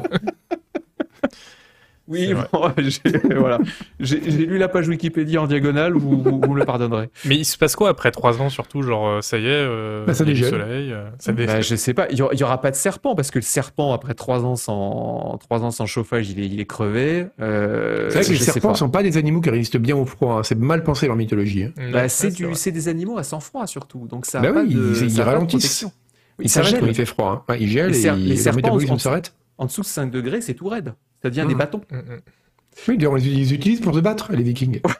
Ils se tapent comme ça avec des serpents gelés. C'était une arme médiévale à l'époque. Euh, dernière question, Isuel, si tu faut, faut que tu égalises absolument. Bah oui, absolument. Sinon, sinon, sinon t'es viré. Euh, Callisto Protocol sort vendredi, dans deux jours. Et Callisto, ça fait quand même beaucoup penser à Ballisto. Où et quand est née cette délicieuse barre chocolatée à base de muesli? C'est les sponsors de l'émission Voilà, c'est le petit chèque qu'on prend. Euh, Est-ce qu'elle est sortie en Suisse? En 1977 en Espagne en 1991, en France en 1969 ou en Allemagne en 1981. D'où vient la barre Ballisto Ce subtil mélange de chocolat, de muesli et de biscuits légèrement craquants? Non, légèrement croquant d'ailleurs, plutôt le, plutôt le, Ballisto. C'est vachement bon le Ballisto. J'en ai mangé il n'y a pas longtemps. Euh, on m'en a filé un il n'y a pas longtemps. Ça reste vachement bon. Hein. Dans quel contexte on t'a filé un Ballisto euh, euh, tournoi de tennis de table, compétition ah, par équipe de tennis de table. Tu sais, on a, on a tous des petites barres chocolatées. rarement des balistos comme ça. Parce que le tennis de table, c'est un sport extrêmement physique et donc on se les, on se les file les uns les autres. Euh, Isu. Euh, Allemagne, France, Espagne, Suisse. C'est tellement nul, je vais dire Allemagne. Ok, c'est bon. Bah c'est nul, donc je dirais ou Espagne ou Allemagne. Allez, on va dire, on va dire Espagne pour pas répondre à la même chose. Ah, c'était l'Allemagne. Ah, tu, tu là-dessus. Ouais, ouais. De partout, il y aura pas forcément un pays qui fait des mauvaises confiseries, mais je savais pas lequel. Ah bah c'est bah très. Euh, ouais, cela dit, les Allemands. Bah si, si, les Allemands, ils ont le. Si, si. Attends, ils font quoi de bon gâteau, les Allemands? Bah ils ont les Kinder. Ils ont les Kinder Bueno. Ah ouais. Ah les Kinder Bueno, c'est vrai. cette gamme, ils n'ont plus à. C'est vrai, c'est vrai. Ah, ils n'ont plus rien à prouver, les Allemands. Hein. C'est vrai, c'est vrai. Parce qu'on dit les Suisses, mais en fait, le chocolat suisse, c'est du chocolat qui est souvent triste. C'est-à-dire, c'est juste du chocolat. Alors non, bah non les Suisses, ils ont inventé le chocolat au lait quand même. Ouais, mais voilà. Alors, c'est ouais, mais Kinder, c'est plus de lait et moins de chocolat. Ouais, et puis Kinder, il y a toujours, euh, tu vois, il y a toujours du croquant dedans. Ça, tu vas te, ça va te rajouter de la noisette, ça va te rajouter des morceaux de, je crois, des morceaux dans le Kinder, euh, Kinder Country, je sais pas ce qu'il y a, il y a peut-être des, des, morceaux de maïs. Enfin, voilà. Les Allemands sont beaucoup plus imaginatifs que les Suisses en matière de. Des morceaux de maïs. Tu parles, tu d'une confiserie en disant, je sais pas ce qu'il y a dedans, on dirait des morceaux de maïs. ça donne pas extrêmement envie de la manger. Alors, on me dit que Kinder, c'est italien. Euh, je suis pas sûr. Bah, vu le nom, ce serait. Euh... Je sais. Ouais, Kinder, si, c'est peut-être italien. Si, on me dit c'est italien. Ah, oui, c'est Ferrero Attends. Pourtant, ils ont tous, ils ont tous l'air tellement allemands dans les pubs. Kinder. Attendez, je suis sur Wikipédia parce que c'est important la vérité. Ça appartient à Ferrero et donc c'est italien. c'est Ferrero. Et Ferrero, c'est ceux qui font le Nutella ah aussi. Hein. Ferrero, ils font tout. C'est vrai que ça a été. Ils font, ils font Ferrero Rocher, ils font Tic Tac aussi. Pourtant, il y a la marque a été, la marque a été, la marque Kinder a été créée par Michel Ferrero. Donc. Euh, ah oui. Pourquoi, mais comment, pourquoi ils ont appelé ça Kinder? Bah ouais, ça fait très allemand. Hein. Ouais. Après, bon, à l'époque, ils étaient, ils étaient ensemble, hein, mais euh... ah non, 68, non, c'était après. J'ai toujours cru que c'était allemand aussi avec ses enfants blonds, dit Rigaudon. Ah mais, ah, oui, c'est vrai que Kinder, tu vois des enfants blonds euh, très blanc. Du coup, enfin, je veux dire, euh, qui, sont dans, de certains, dans certains critères, quoi. Ils disent que le Kinder, le, Kinder Surprise à la base s'appelait le Kinder Sorpresa. Oh, eh je ne savais pas. Tout de suite plus italien. Mais, oui, parce que ça, c'est pourquoi ils ont choisi ce nom de Kinder en fait? Ouais, c'est. On ne saura parce jamais. Que ça, peut-être parce que ça sonnait bien. Bah écoutez, euh, la page existe. On a, la page Wikipédia n'existe pas en anglais. C'est très mystérieux cette affaire. Bon, ça fera une enquête plus tard. On, a, on a insulté les Suisses, euh, on a insulté les Italiens en, en, attribuant la paternité de, des Kinder aux, aux, Allemands. Euh, bon, j'aurai un coup de fil de l'ambassade demain matin, ça je le sais bien. Ça va faire un L'ambassade euh, va demander des comptes. Ne lis surtout pas la page Wikipédia des Kinder si tu comptes en manger à nouveau avec vous. Pourquoi? Santé, t'as nutrition. Tous les produits Kinder ont un Nutri-Score de E. Et le truc suivant, c'est contamination à la salmonelle et cancérogénicité de Kinder. ah oui, effectivement. Apparemment, ah ils sont contaminés par leurs emballages qui contiennent des huiles, des huiles minérales, ouais, potentiellement cancérigènes et mutagènes. Ah oui, des huiles minérales aromatiques. Et des petits morceaux de maïs. Eh ben, on va se calmer sur les Kinder Bueno alors. Voilà, c'est noté. Enfin, ils auraient été parce que le conditionnel, évidemment. Évidemment, évidemment. Et les scientifiques, hein, voilà. On sait bien. On, sait, que des fois, hein, ça raconte un petit peu n'importe quoi. Hein. Voilà, on va, on va pas rentrer dans le débat, mais moi, l'histoire des, ces histoires d'électricité et terre qui sont rondes, moi, j'ai quand même du mal à y croire. Euh, on va parler de nos jeux les plus attendus 2023.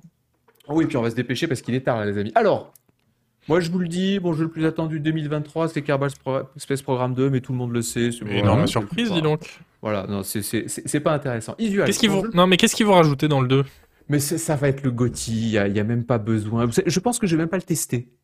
Je vais juste... Euh, je vais juste faire une news pour dire Kerbal, euh, KSP2 est sorti, voilà, achetez-le, c'est 10 sur 10, c'est le GOTY, c'est le DOTY, c'est tout ce que vous voulez. Euh, voilà, son, compte est bon. Euh, Quelqu'un qui dit ce qu'ils vont rajouter, c'est un tuto. Effectivement, ça euh, justifierait le. Oui, oui, oui. oui, mais bah ils vont rajouter des tutos. Alors, Visual, toi, ton jeu le plus. Alors, c'est étonnant, c'est Atomic Art. Ouais, bah, c'est pas si étonnant que ça. Alors, on va voir, on va voir les images à l'écran, mais. Alors, alors c'est un genre de FPS hybride multiclassé. Alors déjà, il y a une esthétique. Euh, alors déjà, ça se passe en Union soviétique. Donc pour moi, c'est automatiquement le 10 sur 10. Et euh, il y a une esthétique un peu à la Fallout, euh, c'est-à-dire, vous savez, le, côté utopie un peu perverti avec des androïdes chelous, etc. Donc, mais, mais en Union soviétique, donc pourquoi pas.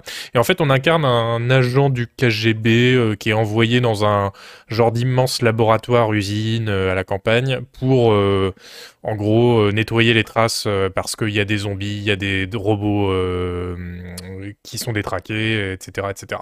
Hmm. Donc il y a un peu de Half-Life, je trouve, là-dedans. Il y a aussi un peu de Stalker parce qu'il y a des passages à la campagne où on doit... voilà, on, a vu la conduire des, des une petite jeep, tout ça. Voilà, c'est ça.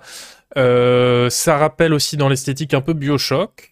Euh, et bref, euh, ça a l'air fort euh, sympa. On aura des pouvoirs. Il y a pas que, c'est pas qu'une suite de, de, fusillades. On a des, un gant avec des, des pouvoirs de télékinésie qui peut balancer des éclairs, etc. Et même manipuler le temps. Et à part ça, il y aura aussi un peu d'infiltration, on pense, parce que les munitions seront très limitées, donc il faudra faire pas mal de corps à ah, corps. il y a plein d'armes qu'on peut personnaliser. Enfin voilà, ça, peut-être que c'est un peu le Prey 2 qu'on attendait. Ah oui. T'as pas peur que ça soit quand même un peu boom boom parce que le trailer qu'on a vu là, il est très boom boom quand même. Hein. Ouais, c'est vrai que j'ai regardé pas mal de gameplay et, euh, et euh, bon, c'est quand même euh, c'est un, un vrai FPS pour le coup. Ouais. C'est pas dit de Nord quoi. Mais mais bon, j'ai rien contre le FPS ceci dit. Ok. C'est mini. Hein. visuellement, il y a des trucs pas mal. Ah oui, il y a des belles trailer, Il va vite. Ça fait très ouais, montage est très, rapide. Peut-être que, peut que Chat le passe en vitesse x5, je sais pas mais peut-être. ouais, je, je, peux pas vous dire. Euh, c'est bon, toi, ton Alors, toi aussi, hein, c'est archi. Moi, comme toi, c'est Stalker 2, tout le monde le sait, on passe à la suite. Bah oui, c'est Stalker. De toute façon, il sortira probablement en 2028. Non, mais voilà, donne-nous un peu des nouvelles. Quelle est la dernière date de sortie annoncée euh, Alors, il n'y a pas de nouvelles. Est-ce que. il continue, oui, il continue à dire qu'il a pensé à dire qu'il veut le sortir en 2023. Et est-ce que ce sera possible? Faut y croire, mais eux, en tout cas, ils nous maintiennent. Donc euh, voilà. Ils sont sous les bombes là. Ils sont sous les bombes actuellement et euh, donc oui, forcément, c'est un peu un peu compliqué quoi. Et euh, le développement de la nouvelle avait été à l'arrêt, mais ça remontait quand même. Il y a une partie des devs qui sont au front, il y a une partie qui s'est barrée. Euh, c'est c'est un peu compliqué. Ok. Bon, eh ben, on attendra. Alors là, pour l'instant, il a annoncé, j'ai regardé, à décembre 2023. Ouais, ça, ça veut dire peut-être cette année, peut-être la prochaine. Quoi. Ça veut dire 2024 ou 2025. Hmm. Et de toute façon, ils ont sûrement d'autres choses à faire que, que, que, de corriger des bugs en ce moment-là. Je pense que va être un peu... Ils, ils, ont, ils ont délocalisé ou ils sont toujours en, Ukraine euh, dans leur Je crois qu'il y en a une partie qui sont partis dans l'ouest de l'Ukraine, de mémoire. il y en a une partie qui est en Pologne. Et euh, il y en a qui sont au front, donc ouais, donc apparemment le studio est complètement éclaté en fait. Donc euh, la production s'était complètement arrêtée. Et là, je sais pas où ils en sont, s'ils ont commencé à reprendre, voilà. Non mais les pauvres, là en ce moment, moi je suis en train d'essayer d'interviewer un studio ukrainien sur euh, complètement autre chose hmm. que, que, la guerre, et ils me répondent pas, et du coup à chaque fois j'ai extrêmement de la culpabilité en les relançant, hmm. parce que je dirais ils sont en guerre, ils sont sous les bombes. moi je leur dis, vous oubliez pas mes questions hein, sur votre jeu. Non mais, relancer de manière agressive, hein. tu leur dis oui, ah bah, je sais bien que bon apparemment ça se tire dessus dans votre pays, mais on est canard PC quand même, hein. on est un big dans la gaming industrie, donc euh, répondez-nous s'il vous plaît, c'est important. Euh, voilà, alors ça c'était nos jeux les plus attendus 2023, mais vous savez, ces jeux-là, ça fait des années qu'on vous en parle, et c'est pour ça d'ailleurs que c'est des jeux qui sont, qui sont très attendus. Ah non, les gens nous disent dans le chat qu'ils sont à Prague et non pas en Pologne, ils sont, ils sont, en Tchéquie. Ok, la partie du studio qui s'est exilée en Tchéquie. Ok, eh bien on les embrasse. Parce qu'on dit, euh, on dit République tchèque ou Tchéquie maintenant, je sais jamais. République tchèque. République tchèque. République tchèque, Excuse-moi, moi, je, moi je suis resté en 1979. On dit la République tchèque et la Slovaquie. Euh, oui, donc je voulais parler euh, des jeux très attendus en 2023, mais que nous, on savait même pas euh, pour certains qu'ils existaient. Et, je pense qu'une grande partie du une grande partie du chat va aussi découvrir l'existence de, de, certains de ces jeux. Alors pourquoi est-ce que je dis qu'ils sont très attendus? Eh bien c'est parce que ce sont des jeux qui sont dans le top 30 des jeux les plus wishlistés sur Steam. Euh, avec euh, des centaines de milliers d'utilisateurs de, Steam, voire des, ou des dizaines de milliers qui les ont mis sur leur euh, wishlist. Donc c'est vraiment les jeux qu'attend le public, on va dire le, grand public, le public général en 2023. Et c'est pas des titres bah, qui, qui, ont fait beaucoup parler d'eux, en tout cas dans les colonnes de Canard PC. On va, on va commencer avec alors le numéro 2. Je crois que le premier c'est Starfield. Hein. avec le deuxième titre. Legacy. Euh, Oui, hmm. pardon, c'est Hogwarts Legacy, t'as raison, euh, t'as raison, euh, Starfield. Bah, celui-là est plus, est plus wishlisté que Starfield, donc. Euh, c'est un MMO singapourien qui s'appelle The Day Before. Alors, vous allez me dire sur le chat si on est des cons de, de ne pas l'attendre, si on a super tort, si ça va être fantastique. Euh, alors, on va voir la vidéo. Ça a l'air assez cool. Vous avez regardé la vidéo avant l'émission, euh, les gars? Ouais, ouais, bien sûr. Oui, oui, c'est, ça, ça, a l'air, non mais ça a l'air presque assez cool. Ça ressemble en fait à ce que The Division. Oui, c'est ça, c'est mais ça ressemble complètement à moi. Je l'ai vu, je me suis dit, mais on dirait The Division. Ouais.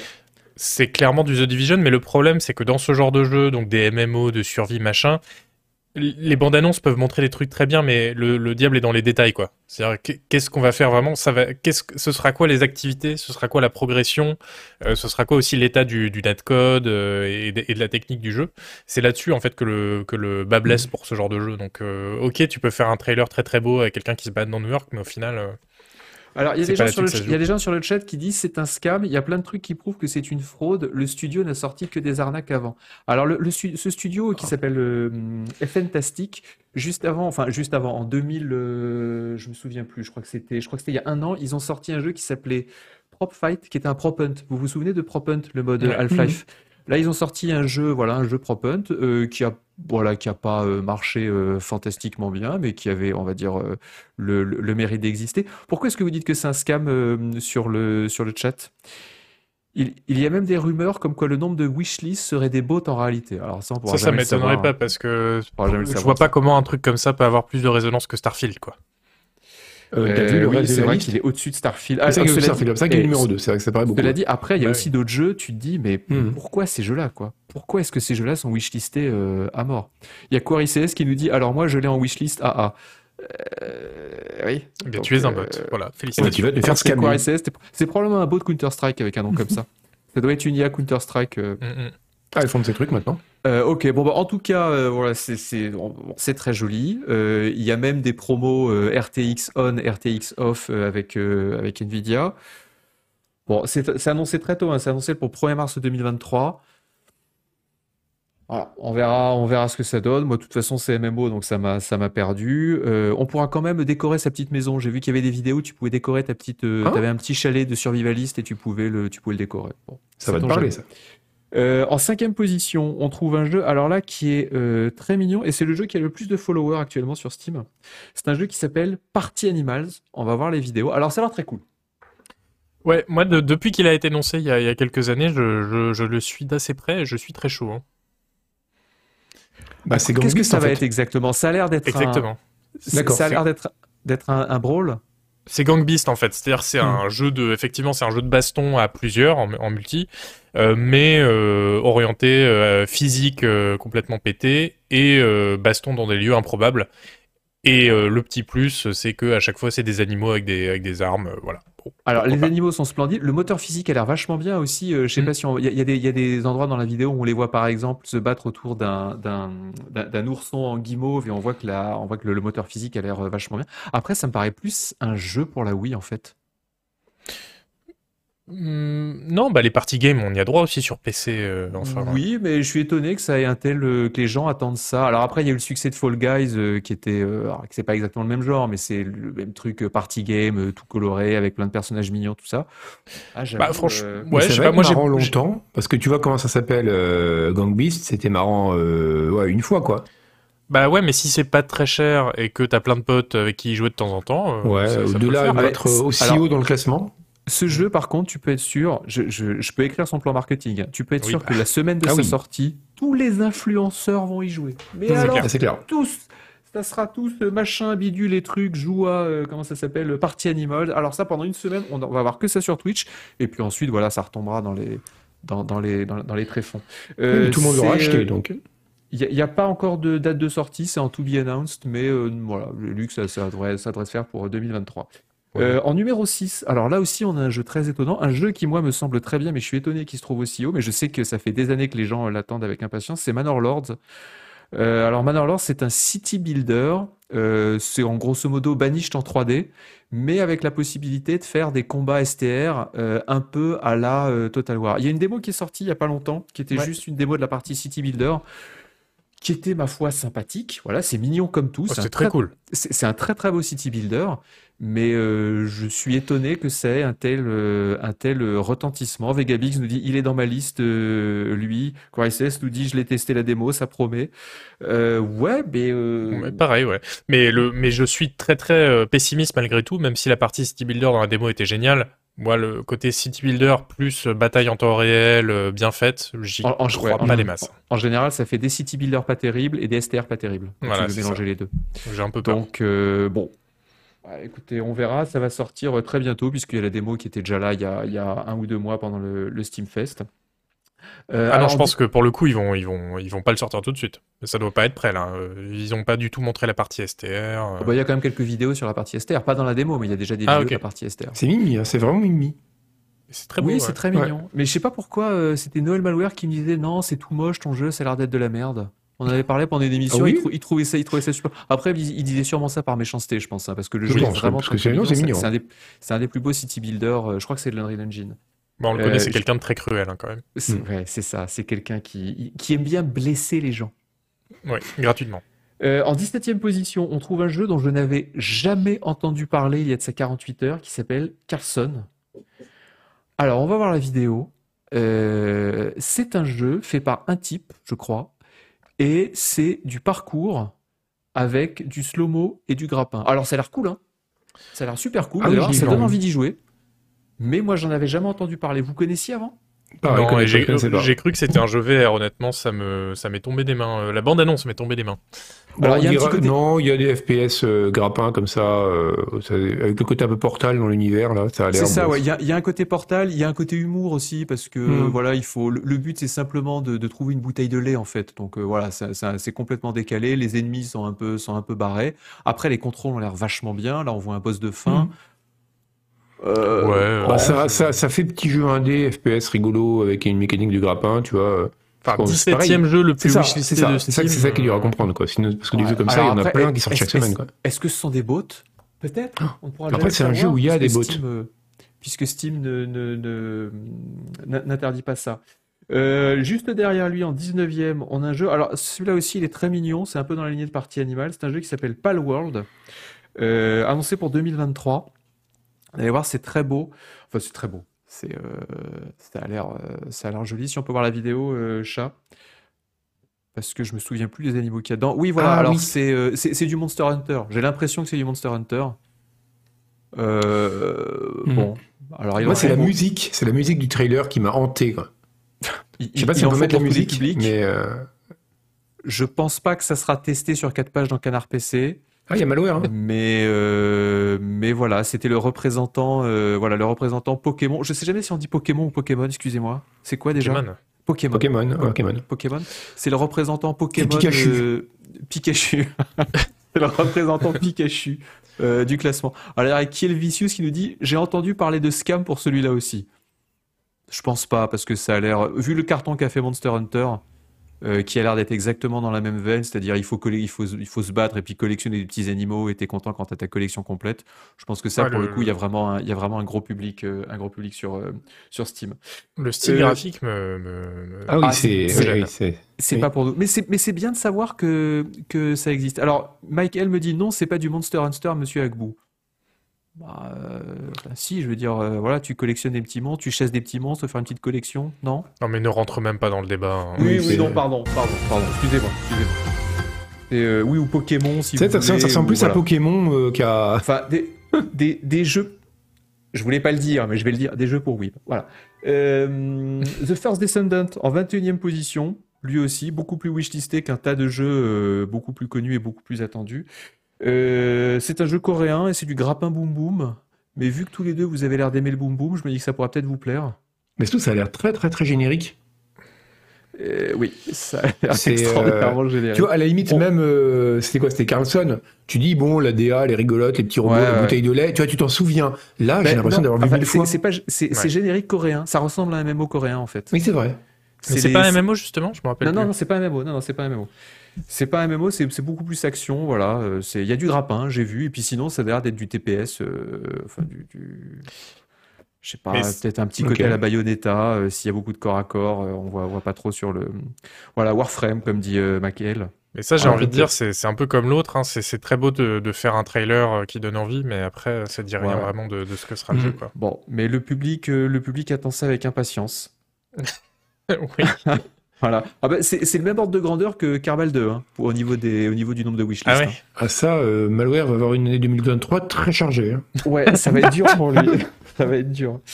Euh, Qu'est-ce qu'on a d'autre? On a euh, Nightingale, juste ah oui, derrière. Alors ça, ça même, le même délire, non? Non, ça a l'air un petit peu plus cool parce que c'est de la survie. Avec un petit peu de crafting. Ah oui, oui, celui-là avait l'air un peu mieux. Et en fait, ça a l'air d'être un jeu de survie, mais avec un peu de moyens. Regarde comme c'est beau. Ouais. Euh... Il, a fait, il a fait assez forte impression à l'E3 quand il a mmh. été annoncé. Mais moi, j'ai un problème avec l'univers. Ouais, Ils ont ouais, essayé lui... de faire un truc un peu original, victorien, mais survie dans la nature, etc. non, non. L'univers, c'est.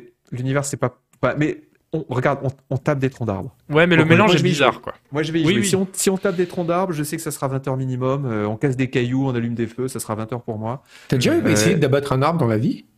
Ah bah coup de poing, j'ai essayé dans la forêt, je me suis fait très mal. J'ai réussi, hein. j'ai mis 4 jours, mais... Mais ça se trouve, tu as trouvé une passion pour le bûcheronnage, tu vois, qui euh, depuis le début est là. Et...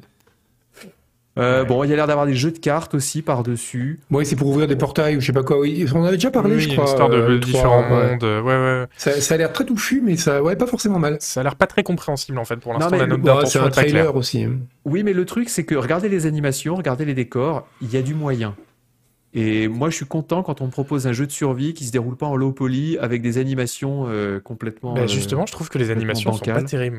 Ah si, c'est quand même euh, si par rapport au jeu, au jeu de survie moyen que je me tape euh, tous les deux mois dans Canard PC, c'est du très haut de gamme. Tu vois, par rapport ouais. à The Long Dark, par exemple, par exemple, mignon, là. on est on est quand même un, un, cran au-dessus. Euh, ouais, ouais. Forspoken aussi, on parlait de jeu générique tout à l'heure. Alors là, ah oui, c'est celui-là, c'est celui-là que fais. Et il est 80 balles, t'as vu? Ouais, on a, on a déjà parlé de ce, on avait déjà parlé de ce jeu quand il avait été dévoilé, euh, je sais plus si c'était à 1, 2, 3 ou une Gamescom, et on s'était dit, mais qu'est-ce que c'est générique? Euh, J'ai regardé le, le, tout, les, tout, tout, ce qui est sorti sur le jeu, c'est incroyable, il y a, il y, a, il y, a, il y, a, il y a rien, enfin, il y a rien. C'est, euh... Ouais, ouais, ouais. je sais pas quoi dire. C'est Square Enix qui fait ça, donc euh, bon, bah, ça va être propre, euh, voilà, y, va y avoir un gros budget, tout ça. Euh. Après, ça peut aussi être un, un, genre de Assassin's Creed avec des pouvoirs. Ça, moi, ça me fait penser à Shadow of Mordor quand je le vois comme ça. Oh, oui, voilà. non, bah, non, bah, Shadow of Mordor avait, avait une âme, quoi. Là, Shadow of Mordor qui est vraiment un Assassin's Creed avec des pouvoirs pour le coup. Ouais, et puis avec le système de, tu sais, de faction dynamique, Nemesis oui. qui était très bien. Oui, oui. Non, mais là, bah, c'est sûr qu'ils sont pas adossés à Tolkien, donc ça fait bizarre. Mais Mm. su- moi, j'ai envie de lui laisser sa chance à celui-là. Je me Eh dis, ben, euh, pourquoi pas. Eh ben, c'est bien charitable, parce qu'alors moi, ça, c'est hors de question. Vous me filez ça en test, mais je vous en fais une demi-page, Mais et je joue ima- 15 minutes au jeu, je peux plus jouer à ça. Et attends, imagine que c'est. Geralt, euh, le personnage avec des cheveux blancs, et là, tu serais là, genre, mais oui, c'est génial, regarde le monde Mais ouvert, non, on mais peut se regarde, battre, on a regarde des les pouvoirs. combats. Et Et imagine que c'est pas des ennemis qui combattent, mais des arbres qui là-bas. Ah ouais. bah, moi, vous savez, ce genre de jeu. Non, mais cela dit très sérieusement, ce genre de jeu, si tu peux décorer ton appartement, moi ça va mais je sens que ça va vraiment pas être le genre de jeu où on pourra décorer son appartement et repeindre ses murs. Oui, c'est sûr. Euh, en 25e position des jeux de 2023 les plus wishlistés sur Steam, nous avons Opération Lovecraft Fallen Doll. Fallen Doll. Alors celui-là, on va pas montrer euh, d'image parce que c'est un jeu érotique. Alors je pensais que c'était un jeu un petit peu érotique. Euh, alors c'est très érotique. Hein. ah oui, on, est, on, est, dans le très érotique, oui. Voilà. Vous pouvez regarder de votre côté sur Steam, hein, Opération Lovecraft Fallen Doll. Et c'est incompréhensible surtout. Donc en bah, gros, c'est des bonnes femmes à poil qui vont plus ou moins coucher avec des monstres Lovecraftiens, c'est ça? Oui, ah c'est ça. Voilà, c'est des, des, jeunes femmes qui couchent avec des monstres. Alors cela dit... Mais ça se passe dans l'espace. J'ai rien compris quand j'ai vu la vidéo. Non mais c'est bien fait. Il faut avouer qu'au niveau de la modélisation 3D, euh, bah écoutez, je trouve que ça tient la route. Ah, il y, a du budget, comme tu dis. Exactement, il y a du budget. Il y a du budget, il y a de la boulaga. Bon, c'est en coming soon. Je pense pas qu'on le testera dans Canard PC, mais c'est intéressant de voir que commence quand même à y avoir ces, cette, euh, vous savez, ces parce que ça, c'est des jeux euh, qui sont qui sont généralement au fin fond de Steam et dont personne ne parle. Mais là, il y a quand même des jeux qui commencent à voilà, qui commencent à émerger et qui ont déjà un gros public de, de followers et de wishlisters. En tout cas, le, le, le, pari de faire se réunir Lovecraft et l'érotisme est, oh, c'est pas, euh, c'est pas les premiers. Hein. Écoutez, les jeux érotiques Lovecraft, il y en a, mais là, c'est vraiment le côté dans l'espace, avec justement avec ce niveau de budget, c'est étonnant. Moi, j'étais complètement euh, euh, inculte en matière de hentai vous savez, l'érotisme japonais, enfin l'érotisme japonais. Hmm. Et il y a quelques semaines, je me suis dit, tiens, mais je vais me renseigner un peu qu'est-ce qu'ils proposent. Donc je suis allé sur quelques sites. Oh, l'excuse bidon, l'excuse la vision du monde. mais si. Ah mais si, je vous jure, c'était pour ma culture. Et euh, c'est terrifiant. Ah oui, c'est terrifiant. Le, ah, je, je, je, pensais que ça allait être un peu olé olé, tu vois. Ah non, c'est euh, c'est au-delà de tout ce que au-delà de tout ce que ce que j'imaginais. C'est ben, non mais alors les gens sont, sont les gens s'étonnent sur le chat. Je, je, parce que souvent sur mes streams, je voyais qu'il y avait des weebs et que les gens ils, parlaient de trucs de hentai sur le sur le chat Twitch et moi je comprenais pas. Ils citaient des trucs, des noms japonais et tout. Je, je savais pas à quoi ça correspondait. Et je me suis dit bon ben, je vais regarder un peu. Ah j'ai vu à quoi ça correspond. Hein. Ah, c'est une euh, c'est une culture. Euh, c'est une culture particulière. Oscar Tilège qui dit J'ai le doigt sur l'icône de ban, je préviens tout le monde. Très bien, Oscar Tilège. Impeccable. Euh, le dernier, qui est en 28e position, qui va sortir début 2023. Celui-là est un petit peu plus intéressant. Euh, ça s'appelle Terranil. Vous avez vu ce que c'est? C'est un bah city builder inversé. Hmm. Vas-y, explique. très bonne idée. Ouais, je l'ai déjà streamé. Euh, bah, en fait, c'est un. Alors, c'est pas exactement city builder, mais bon, on peut le présenter comme ça. Ou, euh, Eux, ils se présentent comme ça sur la page Steam. City builder. Ouais, mais c'est pas exactement vrai, parce qu'effectivement, on part donc d'un terrain euh, désolé et on doit le, le reverdir en fait avec des voilà des citernes, des éoliennes, des générateurs de pelouse, etc., jusqu'à ce que ça devienne idyllique. Mais en fait, pour y avoir joué, c'est pas tant un jeu de gestion de construction qu'un jeu de puzzle en fait. Ah, ça Parce que tu, tu démarres, bah oui, je, je, sais, je suis désolé d'être le porteur de, de mauvaise nouvelle avec vous, mais euh, non, mais il y a des gens, enfin, ceci dit, c'est très bien, mais tu démarres avec euh, très peu de ressources, donc tu peux faire que quelques bâtiments, et il faut que tu arrives à les placer de façon suffisamment stratégique pour faire d'autres bâtiments hmm. qui vont te rapporter plusieurs sources pour euh, pouvoir convertir plus de pourcentage de la carte, etc. Il y a Sir Lapinou sur le chat qui cite Dorf Romantique, c'est ce même genre? Non, non, c'est pas du tout le même genre. Bah, pour, moi, que... pour, moi, Dorf Romantique, c'est un, city... c'est un puzzle qui essaie de se maquiller en city builder pour se donner de l'intérêt. Oui, bah là, oui, non mais alors dans ce sens-là, oui, d'accord, mais dans Romantique, c'est pas du tout pareil parce que dans Romantique, tu construis la carte avec des tuiles. Là, euh, là, c'est pas exactement ça. C'est plus, c'est plus libertaire, mais euh, voilà. Bon, mais oui, oui, c'est, il y a un peu le côté euh, énigme, mais euh, voilà, c'est un jeu de placement, comme dit Vegabix, et voilà, faut, faut tout, faut, faut faire la bonne décision, quoi. Ce qui est pas exactement ce qu'on attend d'un jeu de gestion, donc ouais. je suis étonné ah qu'il se présente comme ça. Ouais, bah, mais après, c'est pour moi. C'est dommage que ça démarre sur une sorte de terrain pourri comme ça, et plutôt qu'une sorte de ville. Moi, au début, quand j'avais vu la description avant de regarder la vidéo je me disais, ça va être une ville à l'abandon et la nature de la reconquérir, tu vois, un peu genre Pripyat. Mm. Et là, ça aurait été très très cool. Tu vas te faire vraiment un city builder à l'inverse, où tu es à la nature, tu de reprendre la ville. Mais là, non, en fait, t'as des c'est quoi un générateur de pelouse? Ça n'a aucun sens. Bah après, c'est très très beau quand même. Euh, c'est l'avantage, c'est que tu, tu, pour le coup, euh, t'es pas déçu au niveau, au niveau des yeux. Tu, tu commences par effectivement euh, irriguer la terre. Après, tu plantes des choses. Après, ça devient une forêt. Après, tu peux incendier la forêt pour faire des cendres, pour avoir de l'engrais, pour planter sur d'autres parties, etc., etc. Mais c'est vrai que c'est joli. Hein. Et les, les effets visuels sont vraiment cool. Euh, voilà, donc euh, ça sort début 2023. Et on va se terminer avec un jeu en bonus qui n'est pas un jeu du top 30, mais qui est en 32e position, qui n'est pas un jeu qui sort en 2023 puisqu'il sortira le 9 décembre, donc dans une dizaine de jours.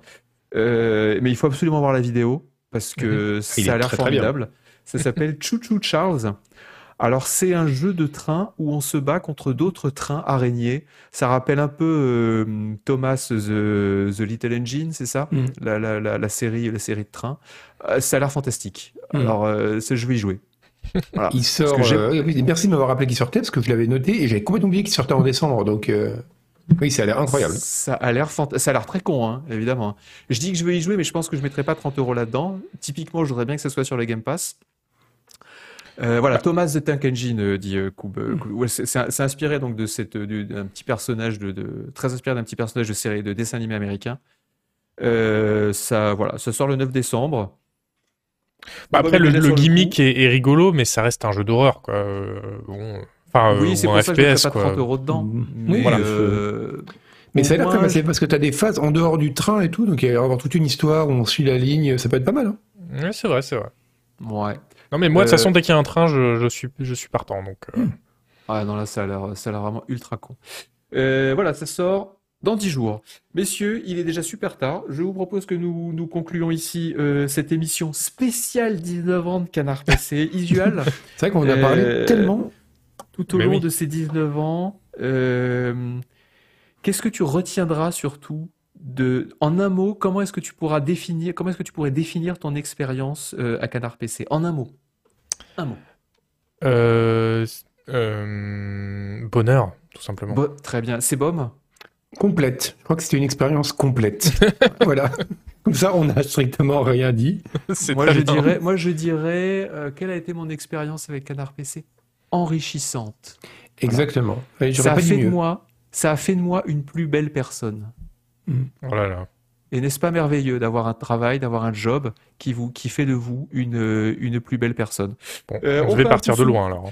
On fait un poussou à tous les gens qui nous ont soutenus euh, pendant 19 ans et aussi ceux qui nous ont soutenus euh, depuis moins longtemps, évidemment. On, si on fait un poussou aussi, si si, il faut le faire quand même à nos à nos collègues qui se retrouvent, qui vont bientôt se retrouver sans taf, voilà un poussou, amitié, euh, amitié confraternelle euh, à nos amis. On va même pas, on va même pas citer parce que tout le monde sait, euh, tout le monde sait de, de, qui on parle.